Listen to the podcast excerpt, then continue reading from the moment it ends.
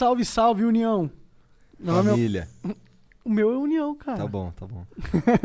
Esse é o Igor, eu sou o Monark, e aí, Igor, tudo bom? Salve, salve família. Aquele salve, salve família. Vai mandar beats? Família. E hoje a gente vai conversar com a Rafinha Bastos. E aí? Acho que dispensa apresentações. Não, apresenta aí, cara. Não, Dá currículo. pica. Hã?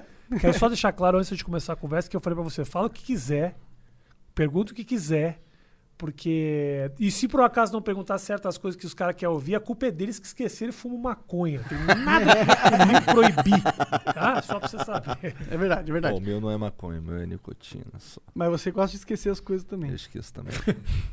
Bom, a gente é patrocinado pela Exit Lag, que é um serviço muito bom de melhoramento de conexão. Se você joga jogos online e tá tendo problema, como perda de pacotes, se o personagem trava, ele pula, teleporta, tenta a Exit Lag, testa. Você tem que baixar e cadastrar lá a conta. Você tem três dias grátis, você não precisa pôr cartão de crédito. Se funcionar, aí você assina uma mensalidade, né? E joga ali um joguinho liso, suave. E acaba a tua desculpa, né, cara, de lag. Exatamente. Temos também a WhatsApp Online. A WhatsApp Online é um curso é, online, né? Acertou. Da WhatsApp, que é uma escola de renome, né? Então tem a qualidade garantida. O outro cara que fala da, da WhatsApp é o Rodrigo Santoro, cara. Olha aí. Pra tu ver. Olha então, aí. é, esperto. Então, você quiser começar um curso de inglês agora, porque inglês é muito importante, o Igor é professor de inglês, eu não, sem o inglês eu não estaria aqui. Se o Rafinha não falasse inglês, não tinha ido pro, pro, pro Joe Rogan. Verdade? Aí, Não teria... te- Ou, ou teria e teria sido muito ridículo. ó. Exatamente. Ué, você reza a lenda que o Joe Rogan tá aprendendo português, cara. Sério? Reza a lenda. Ih, Os caras cagam pro Brasil, brother. cagam pro Brasil. Estão nem aí. A única coisa que eles sabem é que a gente mata pessoas e a gente raspa a, a, a vagina. É, isso aí eles sabem bem. Brazilian Wax. Isso. né? Bom, e a gente também é patrocinado pela Twitch. O ao vivo de verdade do Flow é na Twitch, sempre na Twitch. O ao vivo de verdade, ao vivão, na Twitch. E você pode mandar 300 bits pra gente se você quiser mandar uma mensagem. No final da, da, do- da conversa a gente responde. Acertou. E pode virar sub também, né? É, o sub é muito legal virar, cara. Você vai ganhar vários emotes foda pra você spamar no chat aí. E você vai ter acesso ao chat. porque Sem o sub você não consegue participar. É, o, e tem outra coisa, se você é sub aqui, você fica com o VOD salvo pra você, vamos dizer que você percou ao vivo, o VOD fica salvo aqui na Twitch pra você assistir quando você quiser, dentro de 60 dias. É, porque vocês sabem que a gente só, só posta no YouTube com 36 horas, né? Mas pra quem é sub aqui na Twitch fica salvo também. É isso aí. Então, e também acompanhar o Cortes do Flow, que é o melhor canal de cortes da internet. É, todas as melhores partes dessa conversa e todas as outras estão lá pra você degustar bem cortadinho, bonitinho. Aí na descrição tem tudo, tem as redes sociais, tem o Instagram aqui do Monark, que ele posta umas fotos muito boas, uma porra de uma selfie tosca demais, né? Que o Jean vai ficar dando esporro nele. É, isso aí. Bom, tamo com, com o Rafinha aqui. Vai, cara. mano. Vai, você que manda. Cara, você foi pro Joe Rogan. É, Eu vou começar com essa porque sim. isso é incrível. Apesar de eu achar que metade das pessoas não sabe o que você tá falando, você me Não, garantiu que todo não, mundo aqui sabe. a audiência Todo sabe. mundo Aqui sabe. os caras foram, foram treinar, porque a gente fala que a gente copia o Joe Rogan na cara dura. A gente falou, isso que ele tá fazendo é muito foda, a gente vai fazer igual. A única diferença é que vai colocar dois merda pra apresentar. É, porque o Joe Rogan é um cara foda ainda por cima, né, cara? O cara Ele é caralho, puta Não, cara porra. legal. Puta cara legal, parceiro e, e, e foi muito louco, assim, porque eu tinha. Eu também era a audiência do cara, assistia muitas coisas que o cara fazia e tá lá foi meio surreal, assim. E eu não costumo sentir isso, porque eu já fiz muita coisa, assim. Muita coisa que eu assistia, eu tava lá um dia. É louco isso, né? Eu queria, eu- às vezes eu pensava assim, quando eu era pequeno, eu pensava, puta, imagina você tá no cinema. Imagina, quando você, tá, você é pequeno, você fala, imagina você tá Sim, ali sim. no cinema. E eu já fiz tipo cinco, seis filmes. A televisão, olhava, eu sempre fui um fascinado pela televisão. Eu falava, um dia, imagina apresentar um programa. Eu olhava o Letterman, eu falava, imagina ter um talk show. Mas no dia do Joe Rogan foi que eu me peguei pensando assim: isso é real mesmo? Ah. É, é- é isso mesmo que tá rolando? É incrível, né? Porque é louco, né? A internet, a proximidade que as pessoas têm da gente na internet é completamente diferente do que se tem em outros meios de comunicação. Então aqui é mais real. Então, assim, por mais que a gente ache que é mais fácil, existe uma fascinação, uma admiração que é muito maior. E eu fiquei meio, caralho, olhando pro cara, assim. Eu tava falando pro. Eu tava falando pro Monark que você olhar pro cara é o mesmo plano que você vê na internet, né? Que Porque foda. A câmera é muito de frente. Então, assim, eu olhava pro cara e vários momentos eu falava. Eu tô meio assistindo. Foi o que o Freud falou, né? É muito O louco. Freud tava sentado aí e falou assim: caralho, vocês são igualzinho eu vejo na internet. Então é muito louco. Cara, muito como louco. que você chegou a ir no Joe Rogan? Como que foi? Cara, a gente, se eu não me engano, a gente já, é, assim, a gente tinha feito alguns shows assim, no mesmos lugares e tal, mas eu sempre é muito difícil, é muito difícil ter comediante lá que não seja muito próximo a ele. Hum. Não é um lugar aberto para todo comediante estar, porque ele gosta de ter os papos mais filosóficos, ele gosta de trazer lá os, os pesquisadores, ele gosta de falar sobre os diferentes temas e tal. O comediante tem, mas geralmente são os caras mais próximos a ele. E a minha manager, eu tenho nos Estados Unidos manager, agente, tá? e a minha manager falou, pô, cara, você tem que ir no Joe Rogan, acho que o papo vai ser muito legal. Hum, E eu falei, puta, mas como é que eu faço pra chegar lá? Porque Não é que eu não quero ir, quantos caras não chegam pra não quer ir vocês no e falam, porra, me leva lá. E você Sim, fala, seu sim, bosta, sim. não vai levar porra nenhuma. Vários caras, tenho certeza que cruzam com vocês nas baladas, falam, quero ir lá. Você fala, foda-se. Só errou porque eu não saio, eu não vou pra balada. Então lá, é, o cara, eu sinto que o cara tem isso, tem um assédio em cima, porque é o maior podcast que tem hoje em dia. E aí minha, minha, minha manager me deu um toque muito grande, falou, muito importante, falou assim, não vai pelo, pela comédia, vai pelo MMA. Vai pelo MMA. Ele respeita muito mais a galera de MMA que ele respeita comediante. E eu falei, puta, eu conheço uma galera de MMA. Na época que eu fazia ah, o talk show, eu acompanhei, eu fiz cobertura de, de UFC pra caralho. Então tenho um monte de amigo ali. O Shogun, o Vanderlei Silva, o Anderson Silva, é um puta parceiro que a gente fez um negócio na Netflix juntos. O Verdun. E aí um dia o Ver... eu tava assistindo o Joe Rogan e ele fez um comentário sobre o Verdun. E eu falei, eu mandei uma mensagem pro Verdun, que é muito amigo, assim. E eu falei, porra, Verdun, manda uma mensagem pra esse cara, fala pra eu ir lá, porra. Aí ele falou, porra, hoje mesmo. E aí ele mandou uma mensagem falando, agradecendo que o Joe Rogan tinha falado bem dele, porque falou que ele era um puta cara de jiu-jitsu e tal. E na hora já falou, olha, eu queria que você recebesse um amigo meu no teu negócio. E ele, puta, passa meu telefone pra ele. Caralho, foi assim? Que não, da hora. tipo, Nossa, o telefone do caralho, eu tô tendo uma experiência de... aqui, Eu tenho um orgasmo de Joe, nerd meu fã Joe aqui. Rogan certo, tá escrito. Porque, porque eu tinha um que tava errado. E aí. Até te mostro aqui, após, aí você vai Eu babar. quero, eu quero a fotinha, eu quero ver Não, a então fotinha. você vai babar aqui, ó. Para aí só um pouquinho aqui. Eu tenho. ah, troca, troca ideias. Ah, troca ideias, você não tá ligado. Porra. Aqui, ó. Joe Rogan certo. Enviar a mensagem. Aqui, ó. Olha as mensagens. O cara troca ideia com o Joe Rogan, moleque. Você vê o quanto eu decaí estando no flow agora? Ah, então É. o Rafinha que é a nossa ponte, né, cara? É, é verdade. Quem dera, Ó, vai no banheiro ali rapidinho. Esses caras. Me dá a sua senha. Mas ele é muito, muito parceiro. Ele foi- eu fui no programa dele, logo depois ele me convidou pra abrir show dele. Ah, e é? Eu Pô, isso é uma coisa legal. que eu quero saber também. legal. Como que é essa vida de tentar dar certo nos Estados Unidos como comediante? Cara, Você deu certo lá já? Como que tá rolando? Então, ah, eu vou te explicar. Chegou um certo momento aqui pra mim que eu senti que eu tinha feito tudo. Não que eu tinha feito tudo com sucesso. Muita coisa não deu certo. Mas eu, eu fiz as coisas que eu queria fazer. Ah, algum- algumas com muito êxito, outros com não. Mas eu falei, puta, mas tem algo que eu quero fazer há muito tempo que eu preciso me dedicar para isso. E para isso eu preciso parar a minha vida e fazer para valer. Que é ir para os Estados Unidos e tentar a carreira de comediante. ah, fazer stand-up, que é o que eu gosto, que é o que eu sei fazer. O stand-up é um negócio que eu sei fazer. Eu fiz muita coisa, eu inventei que eu sabia fazer muita coisa que eu não sabia. Mas stand-up é um bagulho que eu gosto e que eu sei fazer. Ah, e que, eu, que, eu, que foi a, a minha raiz. Tudo que eu faço nasceu desse lugar. E eu comecei a me apaixonar de novo pelo stand-up. Eu tive um tempo meio afastado e eu falei, puta, já fiz meu especial da Netflix, já fiz, já viajei o Brasil três, quatro vezes. O que, que é novo aqui? Fazer um show novo por causa do dinheiro, mas eu senti que eu já ganhei o dinheirinho que eu queria ter ganho. Mas tem esse negócio que eu não fiz, que é fazer stand-up nos lugares que eu olho na TV, assim, sabe? Que é ter essa sensação do Joe Rogan de olhar e falar, puta, eu vi isso a vida inteira e agora eu tô aqui. É meio, é- que- é meio como jogar na Major League lá, né? É, exatamente. É como você ser o melhor jogador de basquete do Uruguai e jogar na NBA.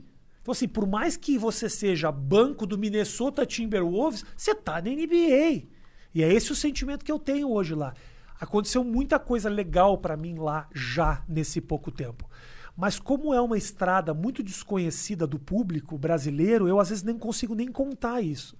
Eu, por exemplo, hoje eu sou regular, que se chama regular é como quando você é um comediante que faz parte do da lista de comediantes que eles chamam para os clubes. Entendi. Porque você pode ir fazer show um dia, mas virar regular dos clubes é muito difícil. Você tem que ser aprovado. Tem um booker que te olha, que te analisa e que passa a te chamar semanalmente. É uma agência de comediantes que Não, cuida uma agência de comediante. Cada clube tem Entendi. um booker. Que é assim, é o cara que marca os comediantes para fazerem show nesses lugares. Tipo o Serginho.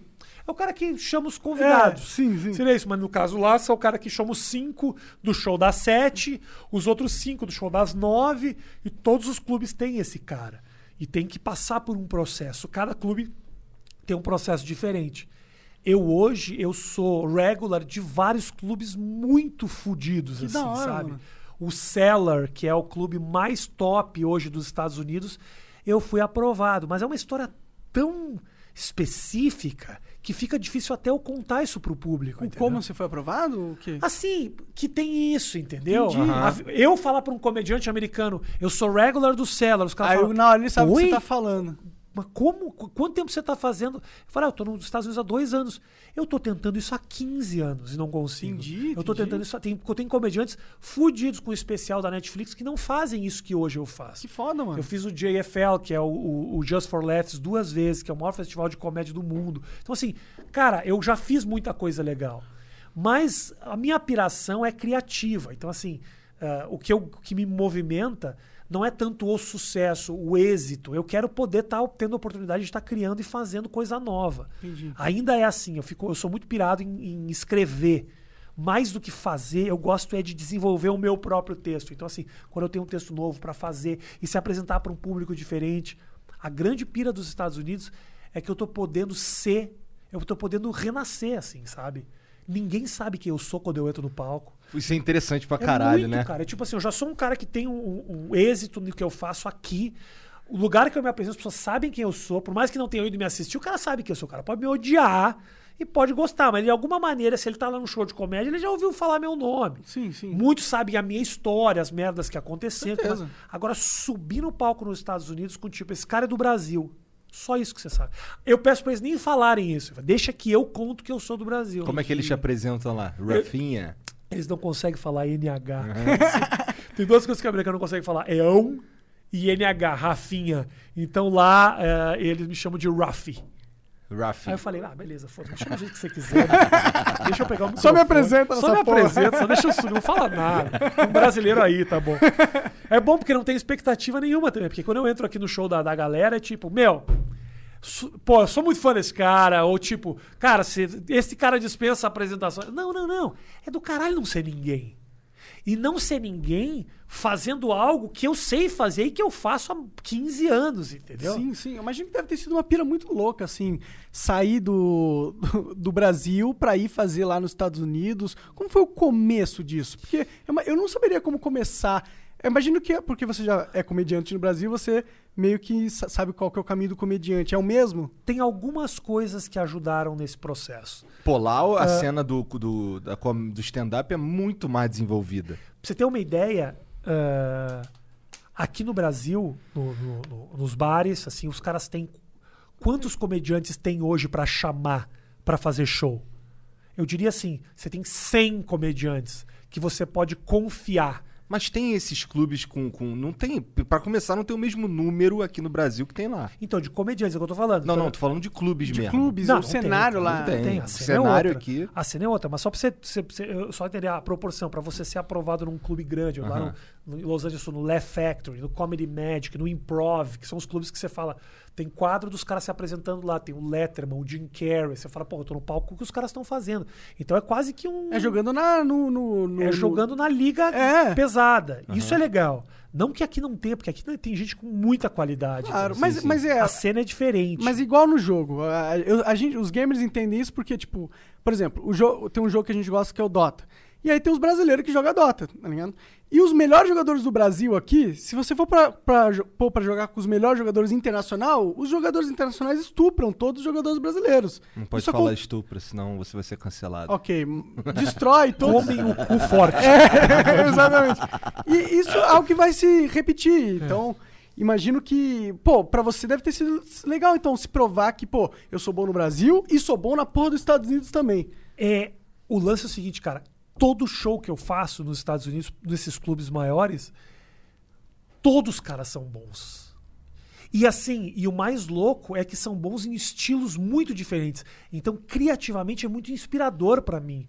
Eu poder, tipo, ah, hoje eu não faço show. Quer saber de uma coisa? Eu vou lá assistir, porque eu sei que eu vou ver uns caras fudidos. E uns caras fudidos que não fazem sucesso. São os caras que estão batalhando, batalhando, que eu falo, porra, esse cara, pra mim, ele é muito mais engraçado que o Chris Rock. Eu acho, mas é uma questão de. Hoje, né? O cara tá começando, tem outro gás, o Chris Rock já se estabeleceu. É outra Dadas história.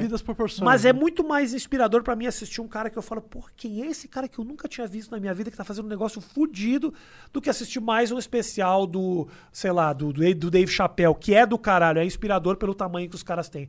Mas lá todo o lugar que eu vou, você fala, o cara pra tá trabalhando mesmo, ele tem que ser muito bom. E mesmo nos lugares dos caras que não estão trabalhando mesmo, tem caras que eu olho e falo, mano, da onde saiu esse cara? Por que, que esse cara não faz sucesso?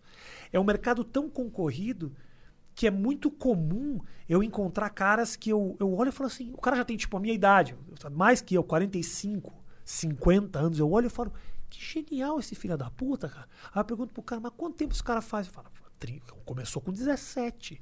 Eu falo, é um cara que é genial, é fudido e não teve a oportunidade certa, porque não estava no lugar certo, na hora certa, porque usou droga quando não devia ter usado, alguma merda aconteceu com esse cara.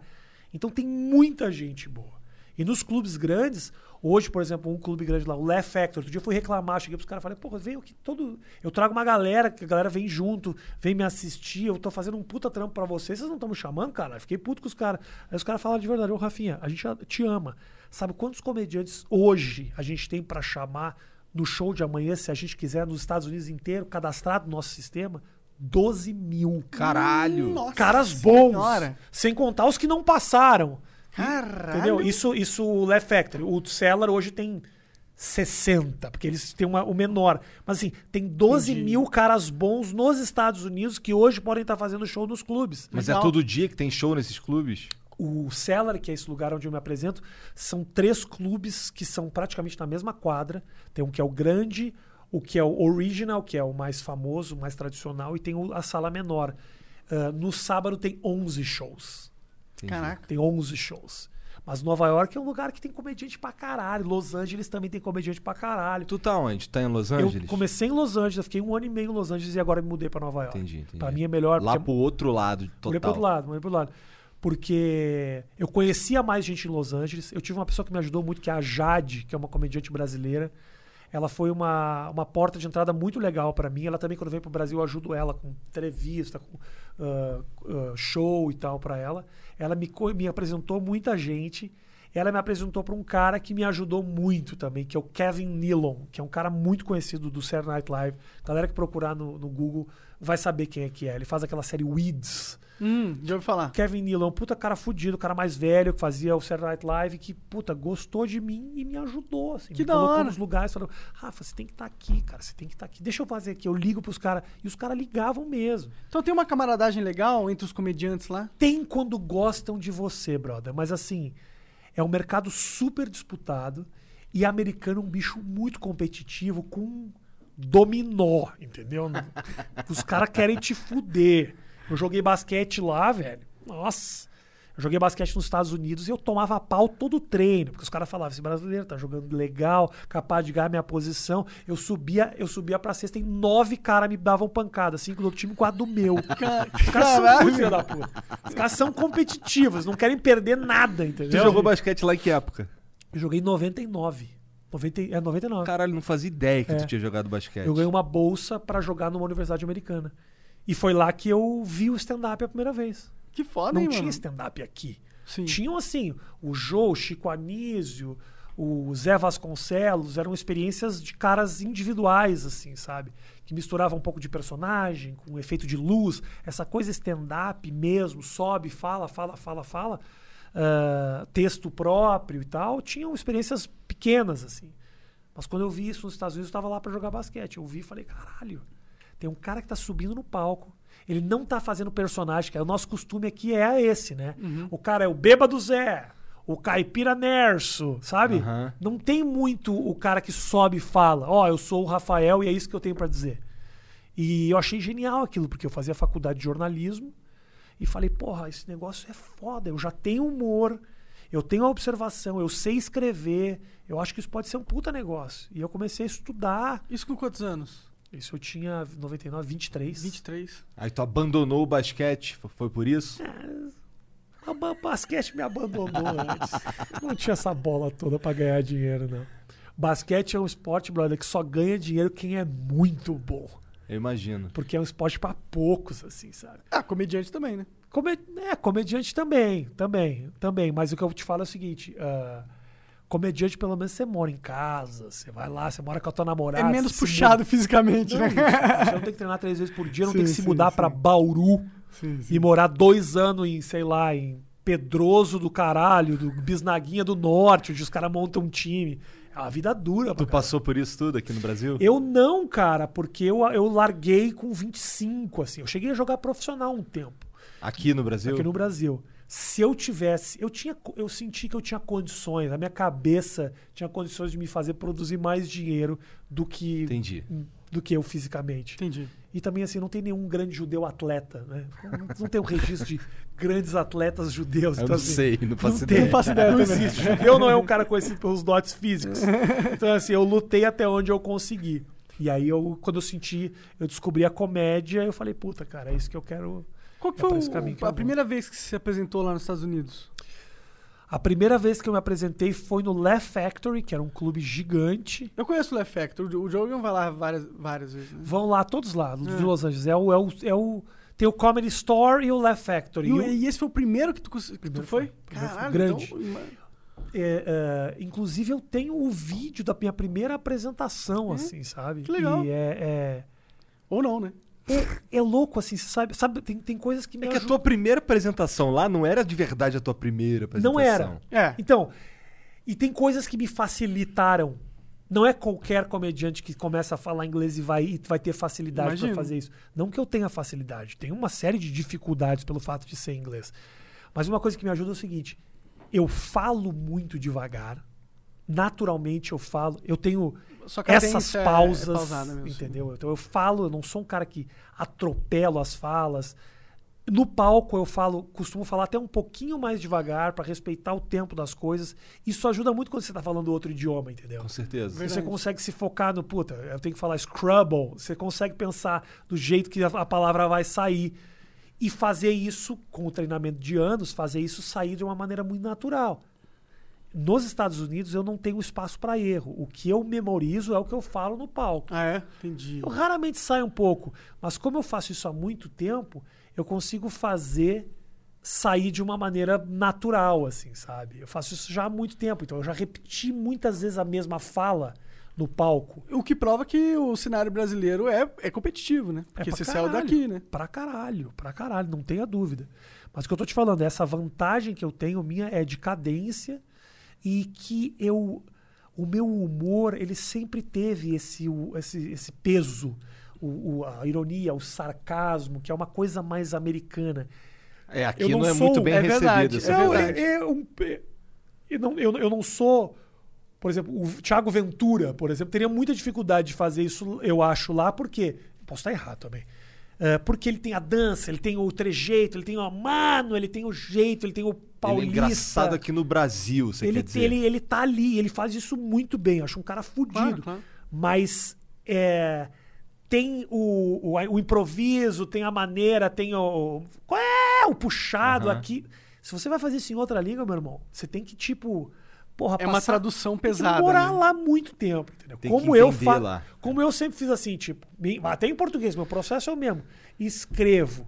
Eu mudo a preposição de lugar para fazer funcionar melhor.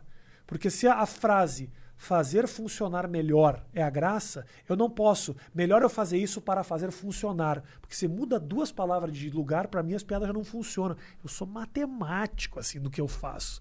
Só que quando você me vê fazendo, sai natural, porque eu tô acostumado, né? A fazer isso e, tipo, respirar na hora e fazer isso. Então sai de maneira E natural. como foi a experiência do primeiro, primeiro Cara, show? foi do caralho, assim, porque. Quantas pessoas assistindo, você sabe? Tava, tinha umas 250 pessoas. Que da hora, assistindo. que da É, hora. Tava bem, bem, bem lotado. Agora, o mais do caralho foi que eu tava ansioso e fazia muito tempo. Eu não digo nervoso, tava mais ansioso. Eu queria fazer aquilo. Sim, era uma experiência Tinha uma, nova. é, né? tinha uma ansiedade. na barriga. E eu não sentia esta merda, brother. Há muitos anos, sabe? Eu tive que buscar isso em outro país, assim. Ah, posso estar parecendo meio cuzão achar que eu só consigo isso lá fora, mas eu che- cheguei num ponto em que eu senti que não tinha mais nada que fosse me dar isso, assim. Mas Isso não é ser cuzão, porque é porque é óbvio que o cenário mais é maior. É maior e é isso, né? onde Jogar que, onde, é, caralho, onde que o, todo atleta quer estar? No, no- no- no- na Copa do Mundo, porra. na Copa do Mundo, jogar na Espanha. é, É, é- isso. É ba- basicamente isso. Isso, então, então, então é, eu acho é, natural. Eu acho que, inclusive, é vai ser o caminho de muitos comediantes no futuro aqui brasileiros. Tomara, tomara. Agora, foi do caralho. Do caralho. Falar, porra, caralho. Foda é assim, que eu peguei, quando eu peguei o microfone, foi tipo. Eu já faço isso há 15 anos. Por que, que eu tô ansioso? Foda-se essa merda. Se os caras não riem também, caguei. E tem uma arrogância minha que me ajudou muito na minha profissão, sabe? Que, que eu acho que o comediante precisa ter.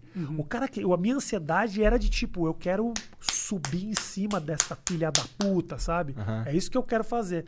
É, não é tanto, ai, será que vai? Será que. Será que eu vou? Será que eu não vou? É uma ansiedade diferente. Você em- tá doido pra chegar lá e meter o pau. Não é, É. pra ver se. É. Não é pra. Não sei se eu vou meter o pau. E essa é a mentalidade que talvez você precisa ter numa situação Eu faço dessa, isso. né? De vez em quando no, no- no Instagram, eu até crio uma expectativa, falo que eu tô nervoso. Tô porra nenhuma, é mentira do começo ao fim. Eu sei que vai ser do caralho. Me surpreende muito quando não é do caralho, mas eu sempre acho que eu vou ser muito foda. Eu Entendi. sempre acho que vai ser do caralho essa porra. Eu, vou- eu sou melhor. Eu olho os caras muito fodidos, eu falo, eu sou melhor que esse filho da puta. Me chama aí que eu faço. Às vezes não sou. Várias vezes eu não sou. E às vezes eu sei que eu tô falando isso só pra me convencer. Mas essa confiança ajuda, né? Ah, pra caralho. Só isso fez com que eu levantasse e falasse: Meu, eu posso ser bom que nem os caras. Entendeu?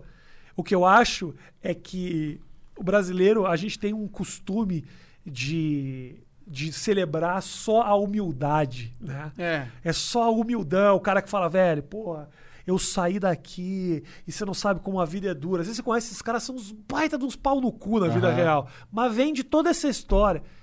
Eu não, cara. Eu tive uma, uma vida ali, classe média baixa, mas assim, tive minha vida legal, que nunca tive.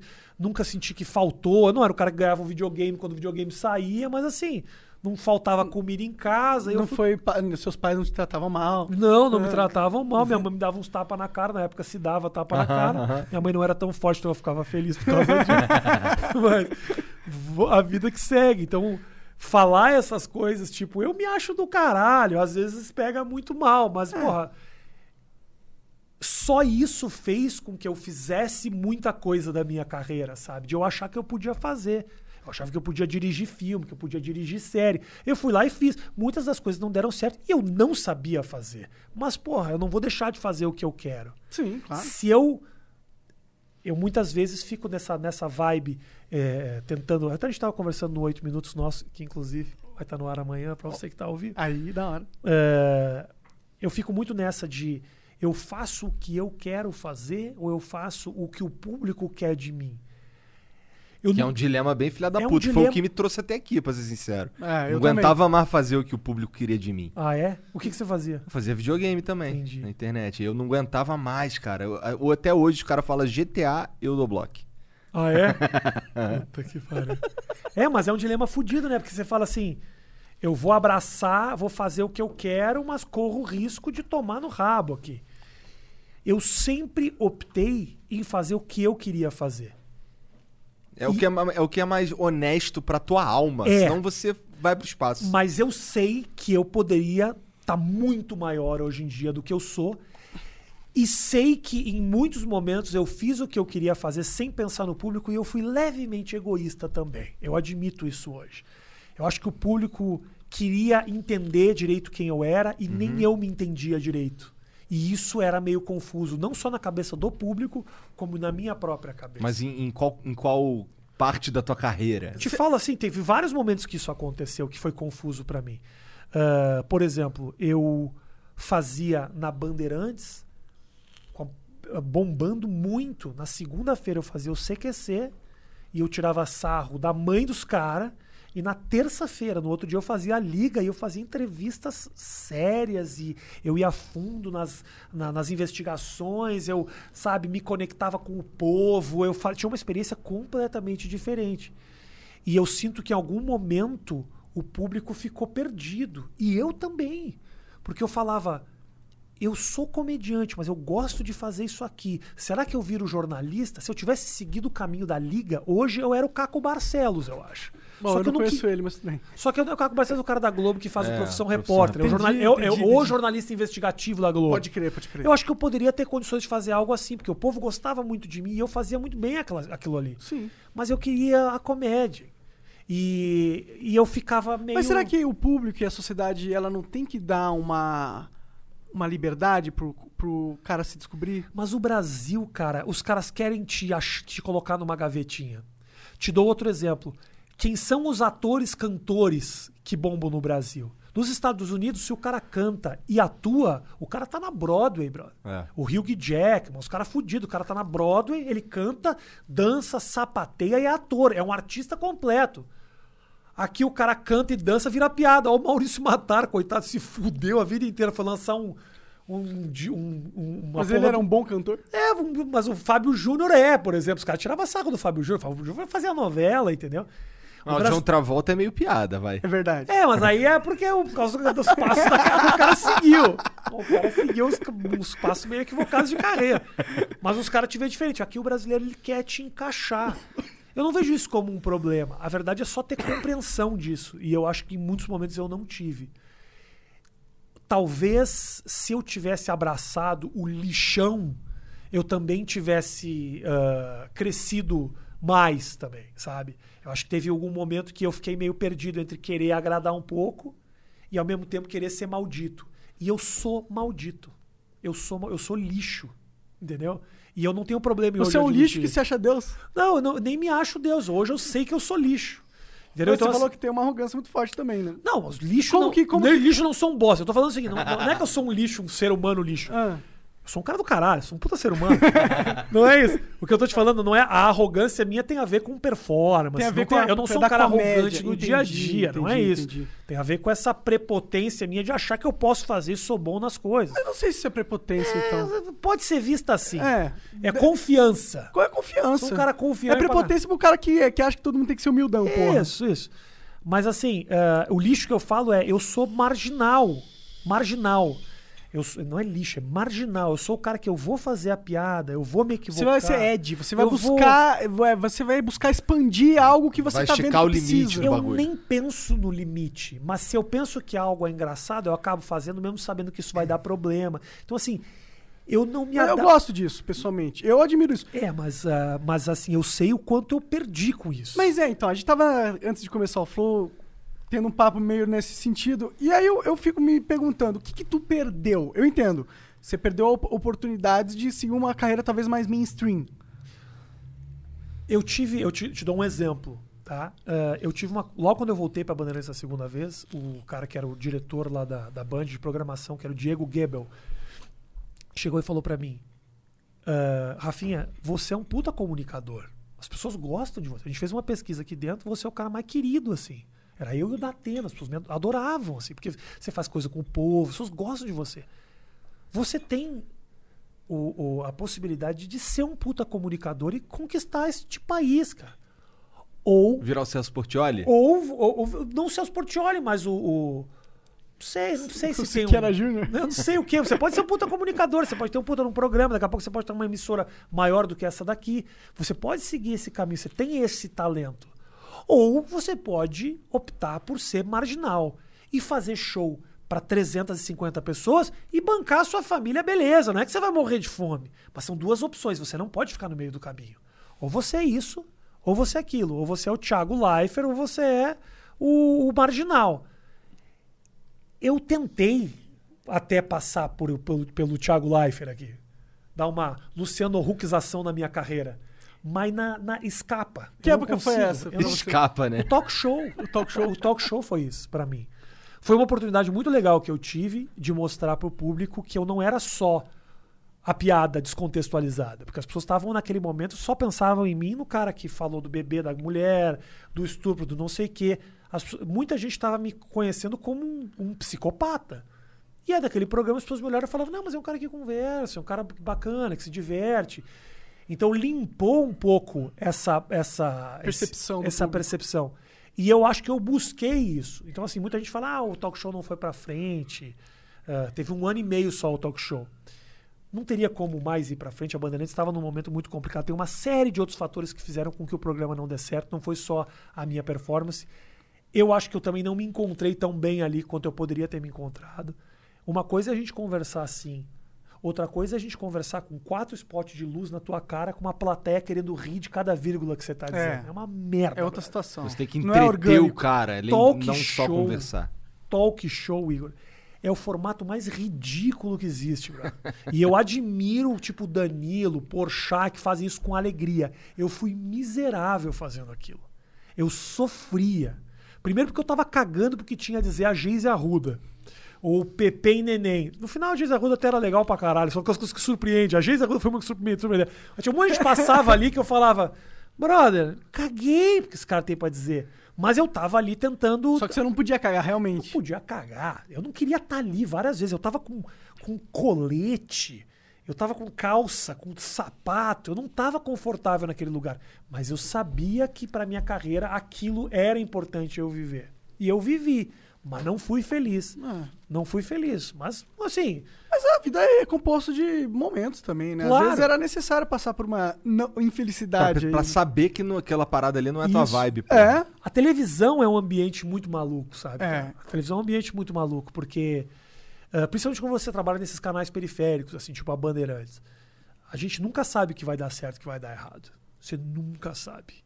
É impressionante. Você não sabe. A gente, eu fazia um programa diário, a, a gente criava expectativa sobre um programa que não dava certo e o outro dava certo pra caralho. Você falava, caralho, o que, que aconteceu aqui? Você não tinha como saber. Sabe o que aconteceu? A Globo botou um filme bosta. Entendi. Aham. A Globo botou um filme bosta que teve uma morte muito violenta. Que aí a galera saiu, correu pro SBT, chegou no SBT, tava no comercial, o cara foi pra Record, tava passando o pastor, o cara caiu em mim. Então é uma. É um, acaso, cálculo, é um mano. É um acaso. acaso muito grande. Quando você trabalha nos canais periféricos. A Globo só se fode quando faz bosta.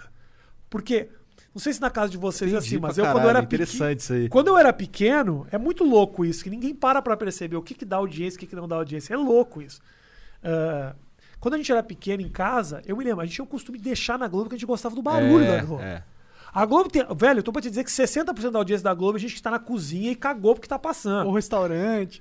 Entendeu? Tá ali. Ou do Flow. Mas, cara, é muito louco, porque você tá muito habituado com a imagem da Globo. A Globo tem uma imagem, a Globo tem uma linguagem visual. O que o Hans Donner fez com os plim-plim, Aham. aquelas Tem um merda. status, né? A Globo Ah, é Globo. A Globo Se passa a Globo na tua TV, o seu ambiente tá com status superior. né? Isso, a Globo é outra coisa. Então, assim, o cara dá 16 créditos pra Globo. Só se a Globo tiver com uma bosta muito desinteressante, o cara tira dali.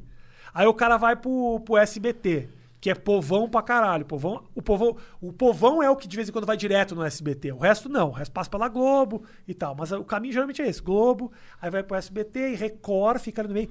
Só depois que deu bosta nesses vários é que o cara cai lá na Band, na Rede Rede TV. TV e o caralho. TVE nem tá sintonizado. Isso, Então, né, cultura, essas porra nem passa. Mas então, geralmente, o que chama, o que tem audiência nesses canais, como por exemplo a, Bande- a Bandeirantes, é três coisas: é humor, violência e sexo. Principalmente violência e sexo. Essas três coisas são coisas que te despertam instintos. Se você vê coisa engraçada, você ri ou você não se conecta, mas assim, violência é uma imagem. Passou um cara sendo atropelado. Mano, Você você vai tá trocando de canal, você fala, o que, que tá acontecendo É. aqui? Isso faz você chamar a atenção na hora de ficar zapeando. Aham. Por isso que o Datena tem audiência pra caralho. Tem um GC grande escrito assim: Menino é estuprado pela mãe. Você fala, o quê? Pela mãe? What the fuck? Entendeu? Por isso tem uns GCzão, tudo tem GC. Pra você que tá zapeando, olhar e falar. "O- Como é que é? O cara caiu do, ca- do 16 andar e sobreviveu? É. E, e vão entrevistar esse cara hoje? Não, eu preciso ver isso. E aí- Então é muito na base do zap. E- Pro cara cair na Bandeirantes, meu irmão. O Demora, cara, né? O cara tem que ter, tipo, ter ter várias chances de parar. E talvez essa dinâmica, ela acaba fa- fazendo com que a TV tenha que se portar de uma certa forma É isso. que é meio nociva, assim, né? Exatamente, é por isso. É foda quando você coloca uma violência e a tua audiência sobe. Isso vai te conquistando, brother. É isso. A audiência é um veneno que, graças a Deus, vai acabando com a força da internet, com as coisas que a gente faz na internet. A gente vai matando um pouco isso. Porque, meu irmão, eu já vi coisas ali dentro que você fala, "Bro, pra que isso, cara? Por que precisa fazer isso? Por que precisa mostrar isso? Por que precisa mostrar essa pessoa? Porque vai dar ponto de- vai te tirar da Globo. E te digo mais, eu fiz parte desse jogo também. Porque não acha que no CQC a gente ia no Congresso para mostrar o que, o que de bom estava sendo feito. A gente ia lá para ridicularizar, para mostrar desgraça. O bom que é que vocês. é, a gente queria ver isso. Queria ver os políticos sendo. Por isso que o CQC foi tão catártico para a sociedade brasileira. Isso. Teve, tem essa função do CQC e também tem muita injustiça que o CQC fez também. Tem muita coisa Cê- que... o que, você acha da. Eu fico daquele- dividido hoje, quando eu olho para trás, eu falo, eu sei que foi importante, eu sei que a gente despertou... ah, Você acha que vocês elegeram o Bolsonaro? Eu acho que sim, cara. Serão? Serão? Eu acho que sim. Rafinha? Eu acho que não foi o CQC que elegeu o Bolsonaro, não. Seria muita prepotência minha achar que foi o programa específico. Os programas que resolveram fazer piada em cima desse cara deram alto-falante pra ele. E não tô falando só o CQC, não tenho eu esse poder. Tem a Super Pop. Luciana Gimenez, o não sei o quê. O, a imprensa que olhava, olha, o que, esse- olha o absurdo que esse cara tá falando e ao mesmo tempo E dando. ele, ele tava falando algo que se conectava com o brasileiro médio. Não gente- era tão um absurdo Eu assim. não sabia, eu- prepotência minha. Eu não fazia a menor ideia de que tinha um povo ultra conservador de extrema direita, assim, de poder se conectar com esse tipo de ideia. Mas tinha.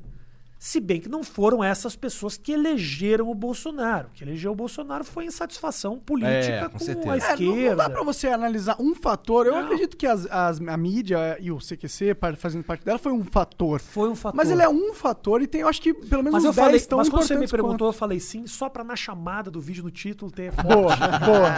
aí, aí sim, aí sim. Aí você pode botar aí que, ó, o CQC elegeu o Bolsonaro. e eu me Ele- arrependo disso, pode botar assim. Aí coloca na tumba assim, eu me arrependo disso, a cara dele bem bolada. cara Faz uma cara triste, Pega esse também aqui, ó. Mas eu acho assim, cara, que esses, esses órgãos, eles, esses órgãos de imprensa, todos, eles deram. Eles deram visibilidade pra esse cara e esse cara se conectou com muita gente. Ah, a gente tinha um governo de esquerda já há muito tempo. Os movimentos sociais cresceram pra caralho, por um lado positivo, porque lutam pelos direitos, né? E por outro lado também um mimimi filho da puta que está instituído no país. Esse cara vem com essa ideia do tipo, foda-se o politicamente correto. Usei o dinheiro da verba de moradia Pra comer, comer mulher. gente, é. e tal. Isso é meio absurdo, né? É meio absurdo, mas assim, o povo olhava aquilo e falava, pô, até que tem um cara ali que Pelo tá. menos tá falando a verdade. Pelo menos ele é autêntico. É. É, o caralho. É o caralho. Tava jogando acho. esse jogo aí, mas. Pelo menos jogo- ele, ele, era, ele era corajoso de falar o que as pessoas queriam que as pessoas falassem e ninguém falava. Exatamente. É O papo. O, o papo de final de semana da mesa dos tiozão falando bosta, esse cara botou lá em cima, botou, bo- expôs. E aí você fala, olha. Não E é, que, não é que viado tem mais que se fuder mesmo? E aí os caras vão lá e se identificam. Tem muito isso. E o Bolsonaro também acertou se ligando ao liberalismo, o Paulo Guedes. Ele teve outros acertos políticos que E fizeram eu parte. acho, e eu acho, eu tinha muita esperança de que isso fosse uma opção pro Brasil, sabe? Também Eu também que a gente cara. diminuísse um pouco o tamanho do Estado, de que a gente visse as coisas de outra forma. E tem muita coisa ali dentro que me inspirou é, é, esperança. E eu ainda tenho, assim, sabe? De certas coisas é, que, é- que eram que eram crenças e que eram promessas, mas acabou se- que se perdeu no meio de tudo isso. Ele só não é entendeu? eficiente o suficiente pra fazer realmente essas coisas. E falta uma coisa pra esse cara, brother, que eu acho que é importantíssima hoje em dia. Por mais que a gente esteja nesse mundo de mimimi e tal, falta empatia pra esse sujeito. Falta para ele olhar pro, pro povo que morreu e falar, brother, olha, olha o que nós estamos vivendo, o país está numa merda. Eu vou usar máscara para inspirar as pessoas a usar máscara. Quando você fica combativo o tempo inteiro, você perde completamente o sentido, entendeu? Sim. Eu entendo.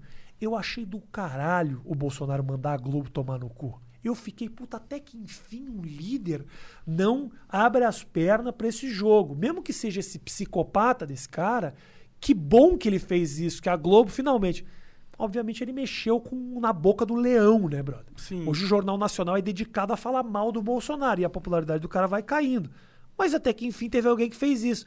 O cara tá se afundando por conta própria. Sim, sim, tipo, se fosse isso, eu tava feliz. Eu tô feliz quando o Bolsonaro fala pau no cu da Globo. Eu tô feliz quando o Bolsonaro fala pau do cu do, de, do Estado ser controlador, vamos pegar e federalizar essa porra toda. Mas eu não tô feliz quando ele, ele fala que vai colocar um ministério técnico e aí quando os caras começam a discordar dele, ele detona. É isso. O, o, o cara tem um ego muito inflado. É que e ele, tá não, em campanha infinito, né, cara? Ele não permite, ele não permite que alguém brilhe mais do que ele. E isso é um, É. é. um horror para um líder. É.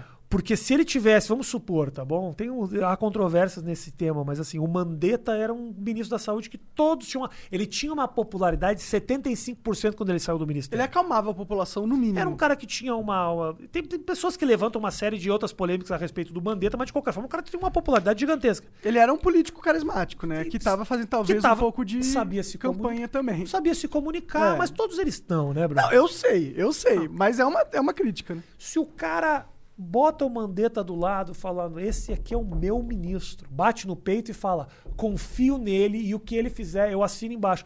Ele acaba ele acaba eh, herdando a popularidade do sujeito e crescendo. Sim. O cara não teve condições, ele viu o cara brilhar e falou: "Oi, esse cara tá parecendo mais que eu. Só Corta, fala corta, do Mandetta no jornal? Não, calma aí que eu vou xingar uns viados aqui. Eu vou, eu vou fazer. É isso que o cara fala, entendeu? É muito psicopata. cara. O cara não consegue lidar com o sucesso do outro, assim. É foda. É, não, eu, eu tinha esperança e, e eu, eu não tenho mais, pra ser sincero. Eu acho que ele é uma, virou uma marionete do sistema agora. Eu já sabia.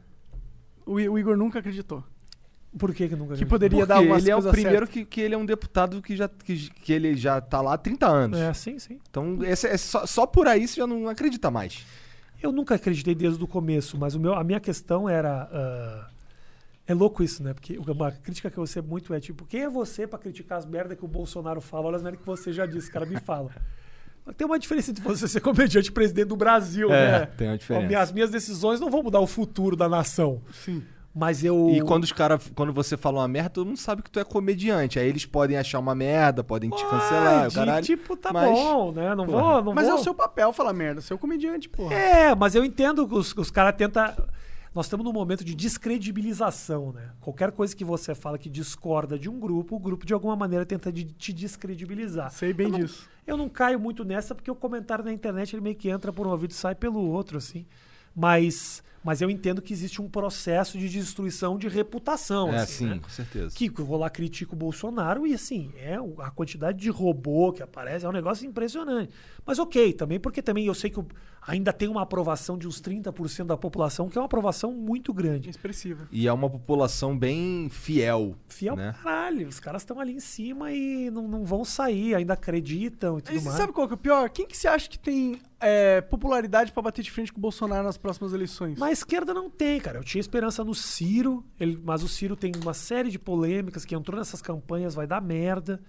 Ah, eu gosto do Haddad, eu acho ele um cara do caralho. Mas você não acha que ele, Mas ele falhou nas últimas eleições? Não só como o PT, distancia o PT, mas você acha que o Haddad ele não faltou uma liderança maior dele? Ele parecia muito ser o- um capacho ali, desculpa, mas Não. foi essa a percepção Não, não, que eu tinha. Eu não digo que é um capacho. Eu, eu- eu digo que é o seguinte: ah, talvez ele não tenha o brilho que tem ou a personalidade ah, brilhante que tem um cara como o Bolsonaro. Bolsonaro é uma. Você não, você não pode desconsiderar o Bolsonaro. Você pode odiar, você pode achar ele um psicopata. Você, agora, desconsiderar a existência do sujeito não tem como fazer.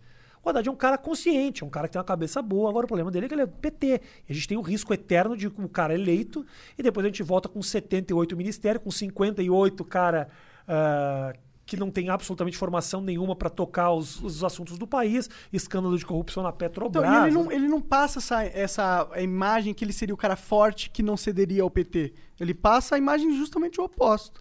Porque, tipo, quando ele vai pro segundo turno, a primeira coisa que ele vai fazer é visitar o Lula na cadeia. Tá ligado? Fal- Falta. Falta pra esse cara. Eu não, ele não consigo É o imaginar. PT, cara. O PT é o partido do Lula. O cara não vai dar o Lula pra trás esse ano. Ele não, ele não é candidato pelo PT, beleza? É, então, aí será que a gente pode ter. Eu, você acha que é legal ter um, um, um candidato que tem que ser escravo de um cara? O partido, o partido ah, monarca, ele é importante para que você não tenha um líder maluco que faça o que quer da cabeça. Que ele pelo menos a gente conheça ah, a linha de pensamento do sujeito através da cartilha Isso que é ele segue. teoria, né, cara? É teoria, Porque se a gente for ver na obviamente. prática, a verdade não acontece. Não, isso. obviamente. Ah, isso faz com. Tem dois, tem duas. Tem dois lados. Uma, esse cara a gente consegue mais ou menos prever um pouco do que esse cara vai trazer para o país.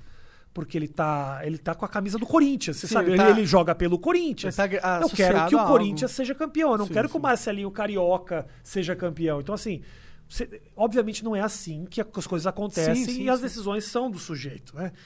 Mas também tem o lado de que ele acaba com a mão presa pra caralho, não consegue fazer muita coisa. A esperança que eu tinha com o Bolsonaro é: vamos ver se de repente um cara que não é ligado a partido político, porque o partido dele era PT Sul S Zevu, caralho, que ninguém sabia o que, que era. De repente ele, com a liberdade, ele pode realmente diminuir tamanho de ministério, ele pode fazer reforma ou bater o pé na reforma da Previdência de uma maneira mais, eh, mais ativa. Ele pode fazer coisas para o país por não ter tanto a mão amarrada. E o que aconteceu foi que o tempo passou, o cara perdeu popularidade, agora tá abrindo as pernas pro Centrão, que é a mesma coisa que o PT fazia. É que o, o problema do Bolsonaro é que ele tinha o cu amarrado com o sistema a partir do momento que a família dele é um bando de bandido. É verdade. Acabou, pronto. É, ele tava Mas amarrado. você acha que a família só que é bandido? Não, não, não, não. É que é o que a gente pode falar com certeza agora, tá ligado? cara é supostamente um bandido. Usa sempre supostamente. Supostamente, Quando você quiser é. xingar, usa o supostamente. Supostamente. É, Então, é porque tem notícias de que a família dele tá envolvida com merda. Tipo, você olha um monte de coisa que aparece, se você não desconfia daquela porra, você é trouxa, você é otário. E aí, eu imagino que pelo fato dele ter esse rabo preso, ele não conseguiria fazer as mudanças, porque é o mesmo rabo preso com o partido. Por que o cara não faz? Porque o partido sabe todos os seus podres também e tem todas as, as ferramentas da tua base na mão. Agora ele tá mais fudido ainda, porque no momento que ele se alia com o Centrão, o Centrão sabe tudo. E se o Centrão se volta contra você, te derruba, como derrubou a Dilma. A Dilma não foi derrubada por causa da pedalada, ela foi derrubada porque ela perdeu o apoio do Congresso e apoio da população também. Também, é.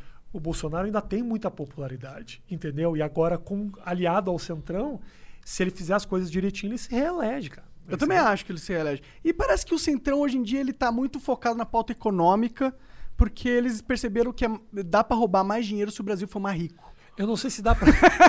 eu não sei se é tanto roubar, mas assim. Quando o partido tá bem economicamente, o líder ele brilha. O Lula era fudido quando a gente estava bem. A Dilma se fudeu quando a gente começou a se afundar. O Trump da mesma forma. Ele melhorou a economia do país, do governo Obama, que estava realmente muito debilitada, a economia dos Estados Unidos. Agora, com o coronavírus, gente morrendo e o país afundado, o cara tá atrás das pesquisas. É dinheiro, velho. É tudo é dinheiro. E Concordo. você acabou de acompanhar um debate sobre política de pessoas que não sabem o que estão falando. Ah, mas é sempre no flow quando a gente debate alguma coisa. é muito bom que eu falo com muita autoridade, como se eu soubesse o que eu tô falando. mas eu concordo com muita Sem coisa. muita. Não. Foda-se tudo, né? Quem que sabe? Quem que sabe? Quem que é Ninguém a porra sabe. do especialista No pica fundo, ninguém sabe. Todo mundo sabe a mesma coisa. Entendeu? Se o Bolsonaro foi eleito presidente desse país, meu irmão, Pode acontecer qualquer coisa nessa você, porra. você pode ser presidente tranquilo. Posso. Esse é o lado bom do Bolsonaro. O Bolsonaro fez acreditar que a gente pode. É, entendeu? verdade. Se ele tá lá, meu irmão, você, você pode fazer o que você quiser. Você Isso pode, é ser, verdade, isso é você pode ser CEO da Nestlé amanhã, se você quiser. Quem teve a, ide- a ideia do Ilha de Barbados? O PC. É? O PC, ah, o PC teve, não, não a ideia da, da Ilha de Barbados, mas de, de a gente se reunir pra gravar. Entendi. Tudo nasceu de um dia de gravação que a gente pegou, nós três, assim, e a gente falou, vamos. Vamos fazer um vídeo pra cada um de um canal, a gente escolhe três temas, a gente debate e vamos ver o que que sai. Isso aí aconteceu? Aconteceu. E aí vocês, gente de fato, to- soltaram um vídeo em Isso. cada canal? O meu vídeo era sobre sobre os tempos antigos da internet, o outro era sobre pornografia, cada um teve num canal diferente um vídeo. E aí A a, gente- Snack viu isso e A gente pirou? se dava muito bem, os três meio ah, dinossauro da internet, assim, Aham. sempre teve essa Ah, eu vibe. lembro, eu lembro que das antigas, é, vocês sempre andavam juntos, Sempre nas andava festas. junto, nas tá? festas e tal, a gente sempre tava meio junto, falava, vamos Você e fazer. o Cauê são bem amigos. Assim. É, o Cauê, o, Cauê, o, a- o Cauê e o PC tinham uma proximidade. ah, é, a gente tinha. Eu com o Cauê também, eu com o PC, então a gente. O Cauê era quem unia mais todos os três, que O- dava liga, assim. Não, eu, é- eu acho que os três, cara. Você, Mas eu sinto que os dois estavam nos. nos- eu, eu não quero me fuder o Cauê dizer, não, o Cauê tava muito junto, ele sabe tudo. Não é isso que eu tô querendo dizer.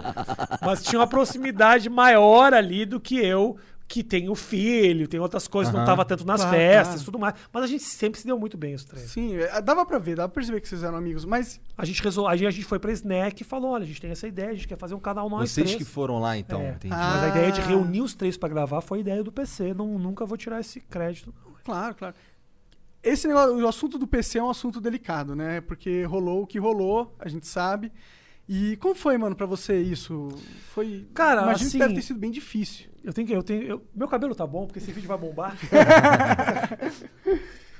Cara, é, eu disse no meu vídeo algo que é, é- é muito foda, porque ir publicamente, falar, em- falar disso publicamente como eu fiz, eu posso estar condenando o cara ou passando um pano pra um crime que é, pra mim, o pior deles. Impassável pano mente. Entendeu? Se o cara tivesse matado alguém, não teria me pego tanto quanto isso.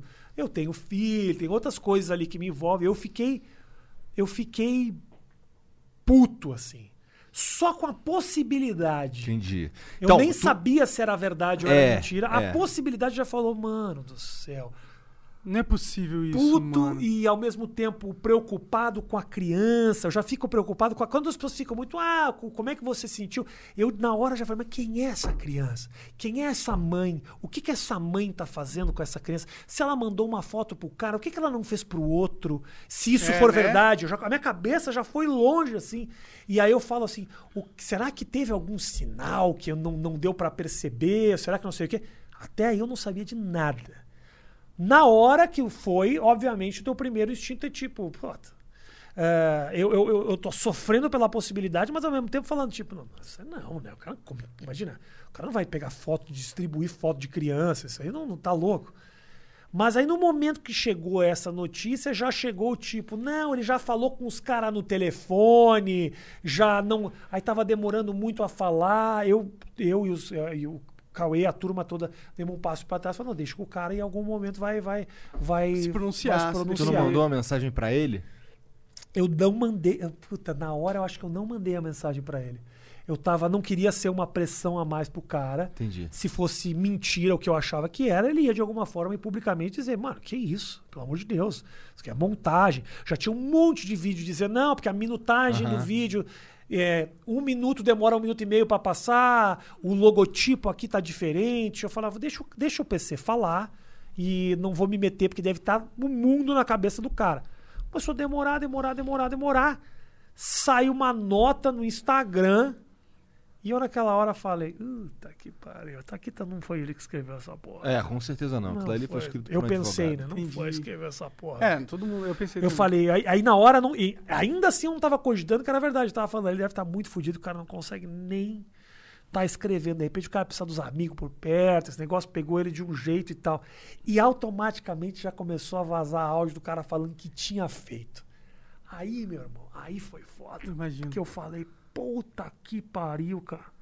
O que, que eu faço? O que, que, que, eu faço? O que, que, que a gente faz? Ou cadê essa criança?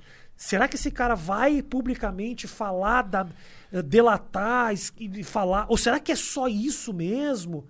Ou será que de repente ele não está se sentindo pressionado por alguma coisa que ele fez ou admitindo algo que ele não fez? Meu, passa de tudo pela tua cabeça. Imagina, entendeu? vocês estão muito delicados. Não tinha uma imagem, não tinha nada, não tinha porra nenhuma, assim, sabe? E eu falei, deixa um pouquinho, mas eu quero falar. Eu quero falar. Porque eu acho. Eu falo de tudo. Eu falo de todos. Eu brinco com tudo, eu sacaneio todos. Eu vou lá, critico o Bolsonaro, critico não sei o quê. Aí não vou falar sobre algo que está acontecendo aqui no, no meu jardim, aqui, velho. Eu preciso de alguma maneira. Eu sinto que eu. E não era nem porque eu estava sendo pressionado pelo público, porque o público super entenderia se eu ficasse em silêncio. Sim, eu, eu que inclusive. Mas eu sentia que, porra, eu, eu quero mostrar minha cara e de alguma maneira falar aqui o que, que eu tô sentindo, pelo menos. Porque eu também não tinha grandes informações. O Cauê soltou lá uma nota que eu passou por mim também, eu ajudei ele a escrever, porque eu ia repostar a nota dele. E depois eu ainda. E depois que o Cauê soltou a nota, uh, numa madrugada, o PC me ligou. Isso era na madrugada, logo depois da, da tal da nota, assim. E eu tava cagado no telefone com ele, assim, sabe? Porque porque eu tinha muito medo de ele me ligar e falar tudo isso é verdade, mas eu tô fudido, cara. Eu tô fudido, eu não tenho o que fazer. Porque aí eu ia pra polícia. E eu falei para ele no começo da conversa: tudo o que você me falar aqui, eu vou falar, brother. Eu não vou guardar para mim, não. Eu vou delatar. E eu tenho tudo isso porque eu gravei a porra da conversa. Eu tenho isso, que eu tinha medo dele me admitir um monte de merda e eu não ia morrer com isso, não, brother. Claro. De tal, o cara fala, eu, eu transo com criança, transo com não sei o quê. Eu vou pegar essa merda e vou passar pra mão da polícia. E foda-se se acharam que eu sou cagueta, o cacete. Não, eu não ninguém, posso conviver não, eu... com isso. E também não posso eu chegar na polícia e falar, ele me falou que come criança. Ele fala, não como. Aí fico eu, o cara que parece que inventei história, entendeu? Sim, sim, sim. Então, para mim proteger, eu falei, vou salvar isso aqui, mas também não vou fazer pergunta nenhuma pro cara. Para não colocar ele em uma situação. Para não colocar ele em nenhuma situação, porque eu também não sou investigador. Ele, eu, eu achei que era importante, me ligou às duas e meia da manhã. Eu tava com muito medo que ele cometesse suicídio, porque o PC já tinha Tem falado histórico, né? muito a respeito disso. Eu também feito... tava com medo dele Todo matar, mundo meio cara. ficou cagado na internet. E, e, eu não quero ser o cara que empurra ele da ponte. O cara né? que empurra ele da ponte, o cara que não atendeu o telefone, entendeu? O cara ah, ele se matou quando? Às 2h45. Puta, ele me ligou às 2h30, eu não atendi o telefone, cara. É. Uma palavra minha pro cara podia ter salvado ele. Então, nessa conversa que eu tive com ele, eu tentei tranquilizar o cara muito, assim. Falava, ó, oh, velho, primeira coisa, primeiro é o seguinte, eu não quero que você faça nenhuma merda, tá? E, ó, conta tudo.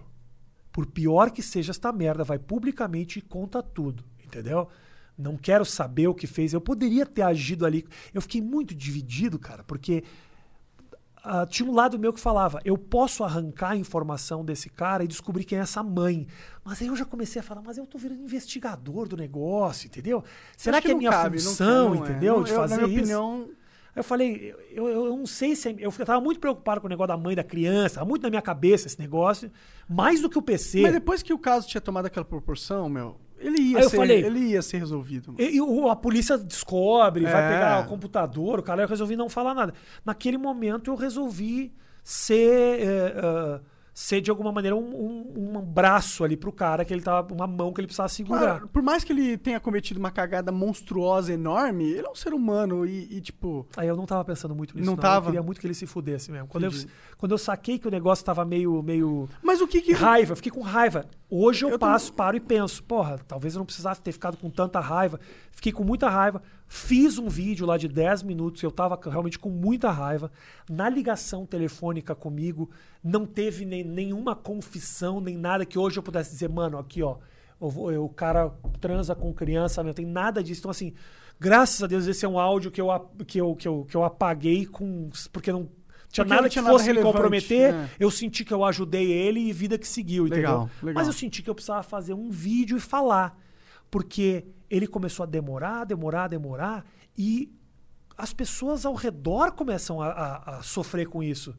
Uh, a galera da Ilha de Barbados, a galera da Snack, o Cauê, eu, o Matheus, todo mundo fala tipo, meu, as pessoas vêm me perguntar o que que eu sei, o que que eu não sei, se é verdade, se não é verdade. Falo, esse cara tem uma obrigação com as pessoas ao redor aqui de estar tá falando.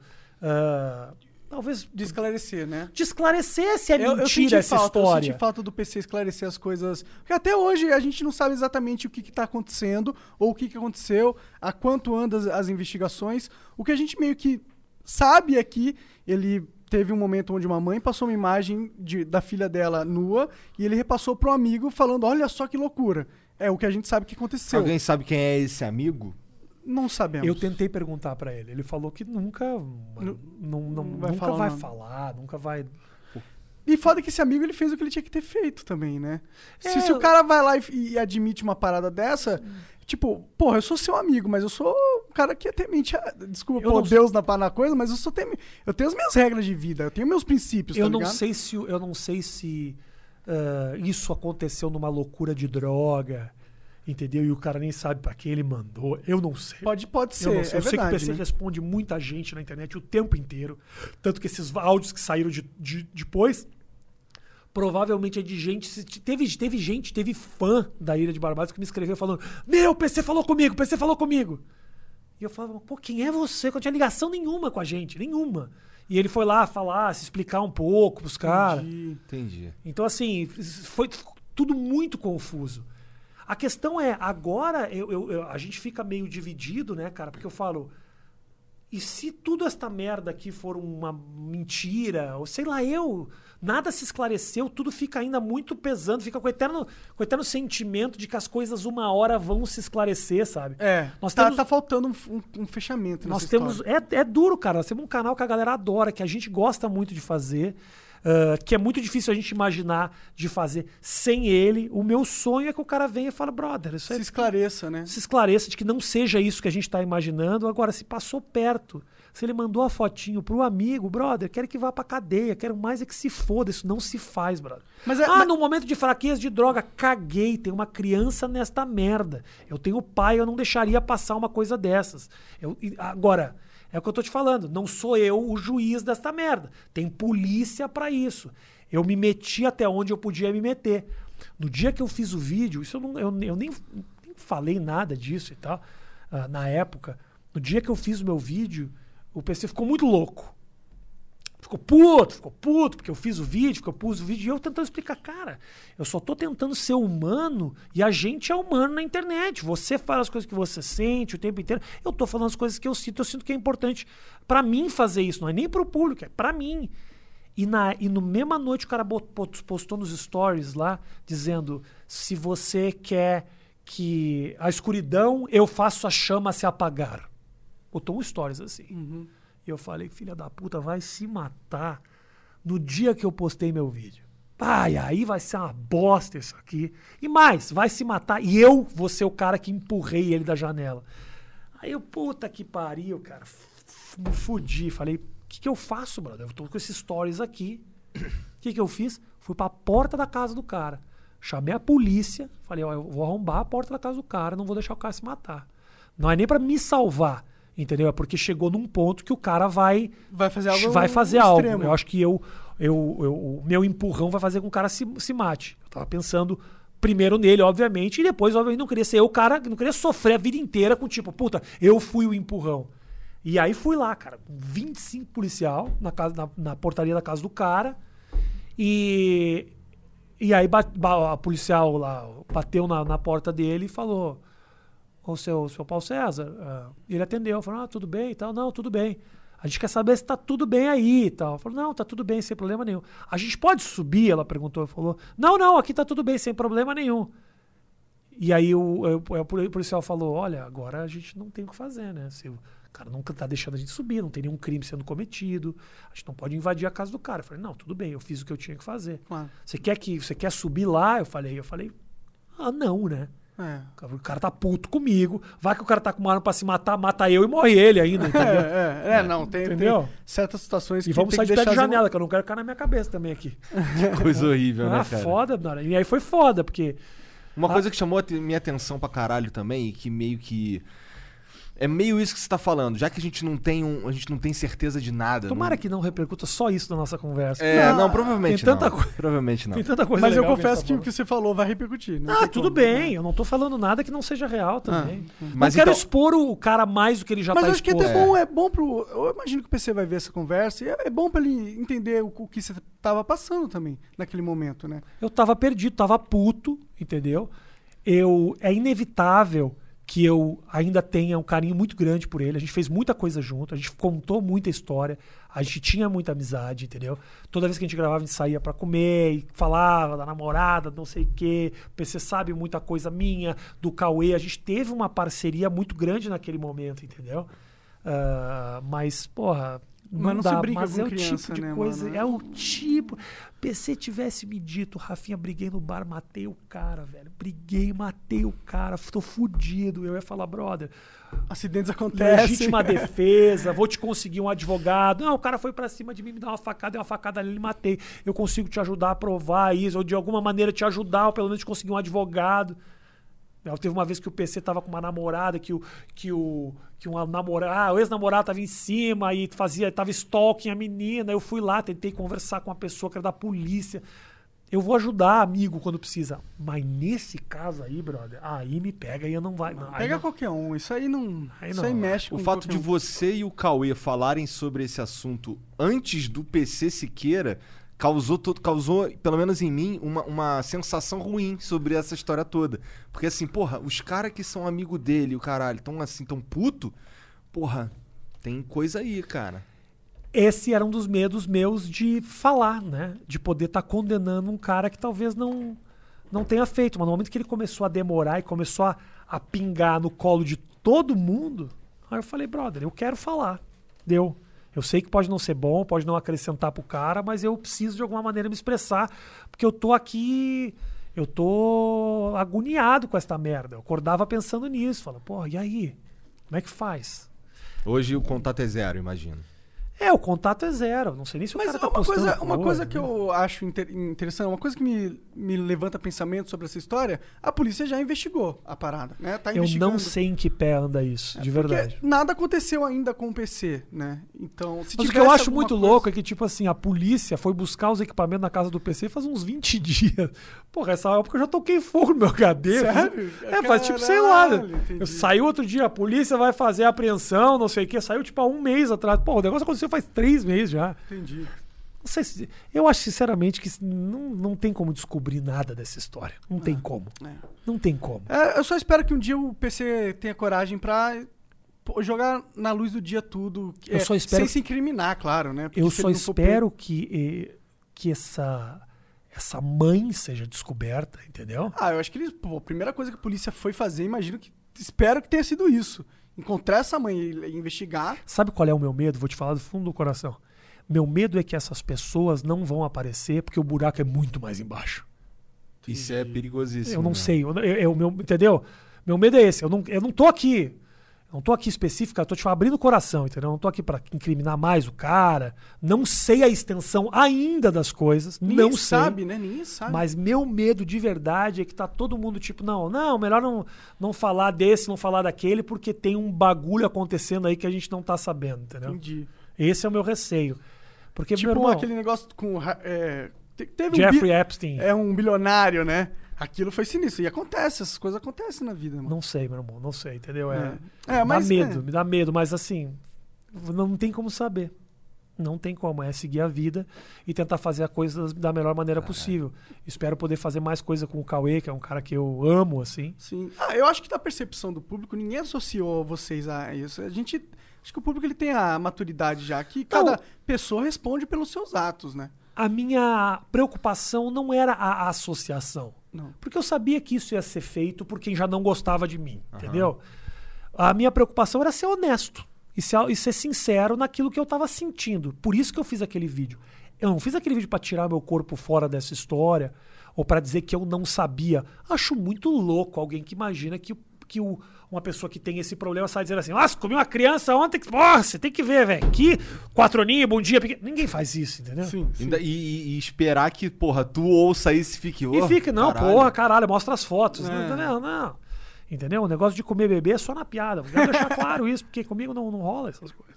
Mas é, mudando um Mas pouco- uma parada desse lance aí do, de, de comer bebê só na piada, que eu achei foda e que eu já conversei com outros comediantes, eles falaram, eles falaram o seguinte: Cara, muito foda o Rafinha não pedir desculpa, dele bancar essa porra.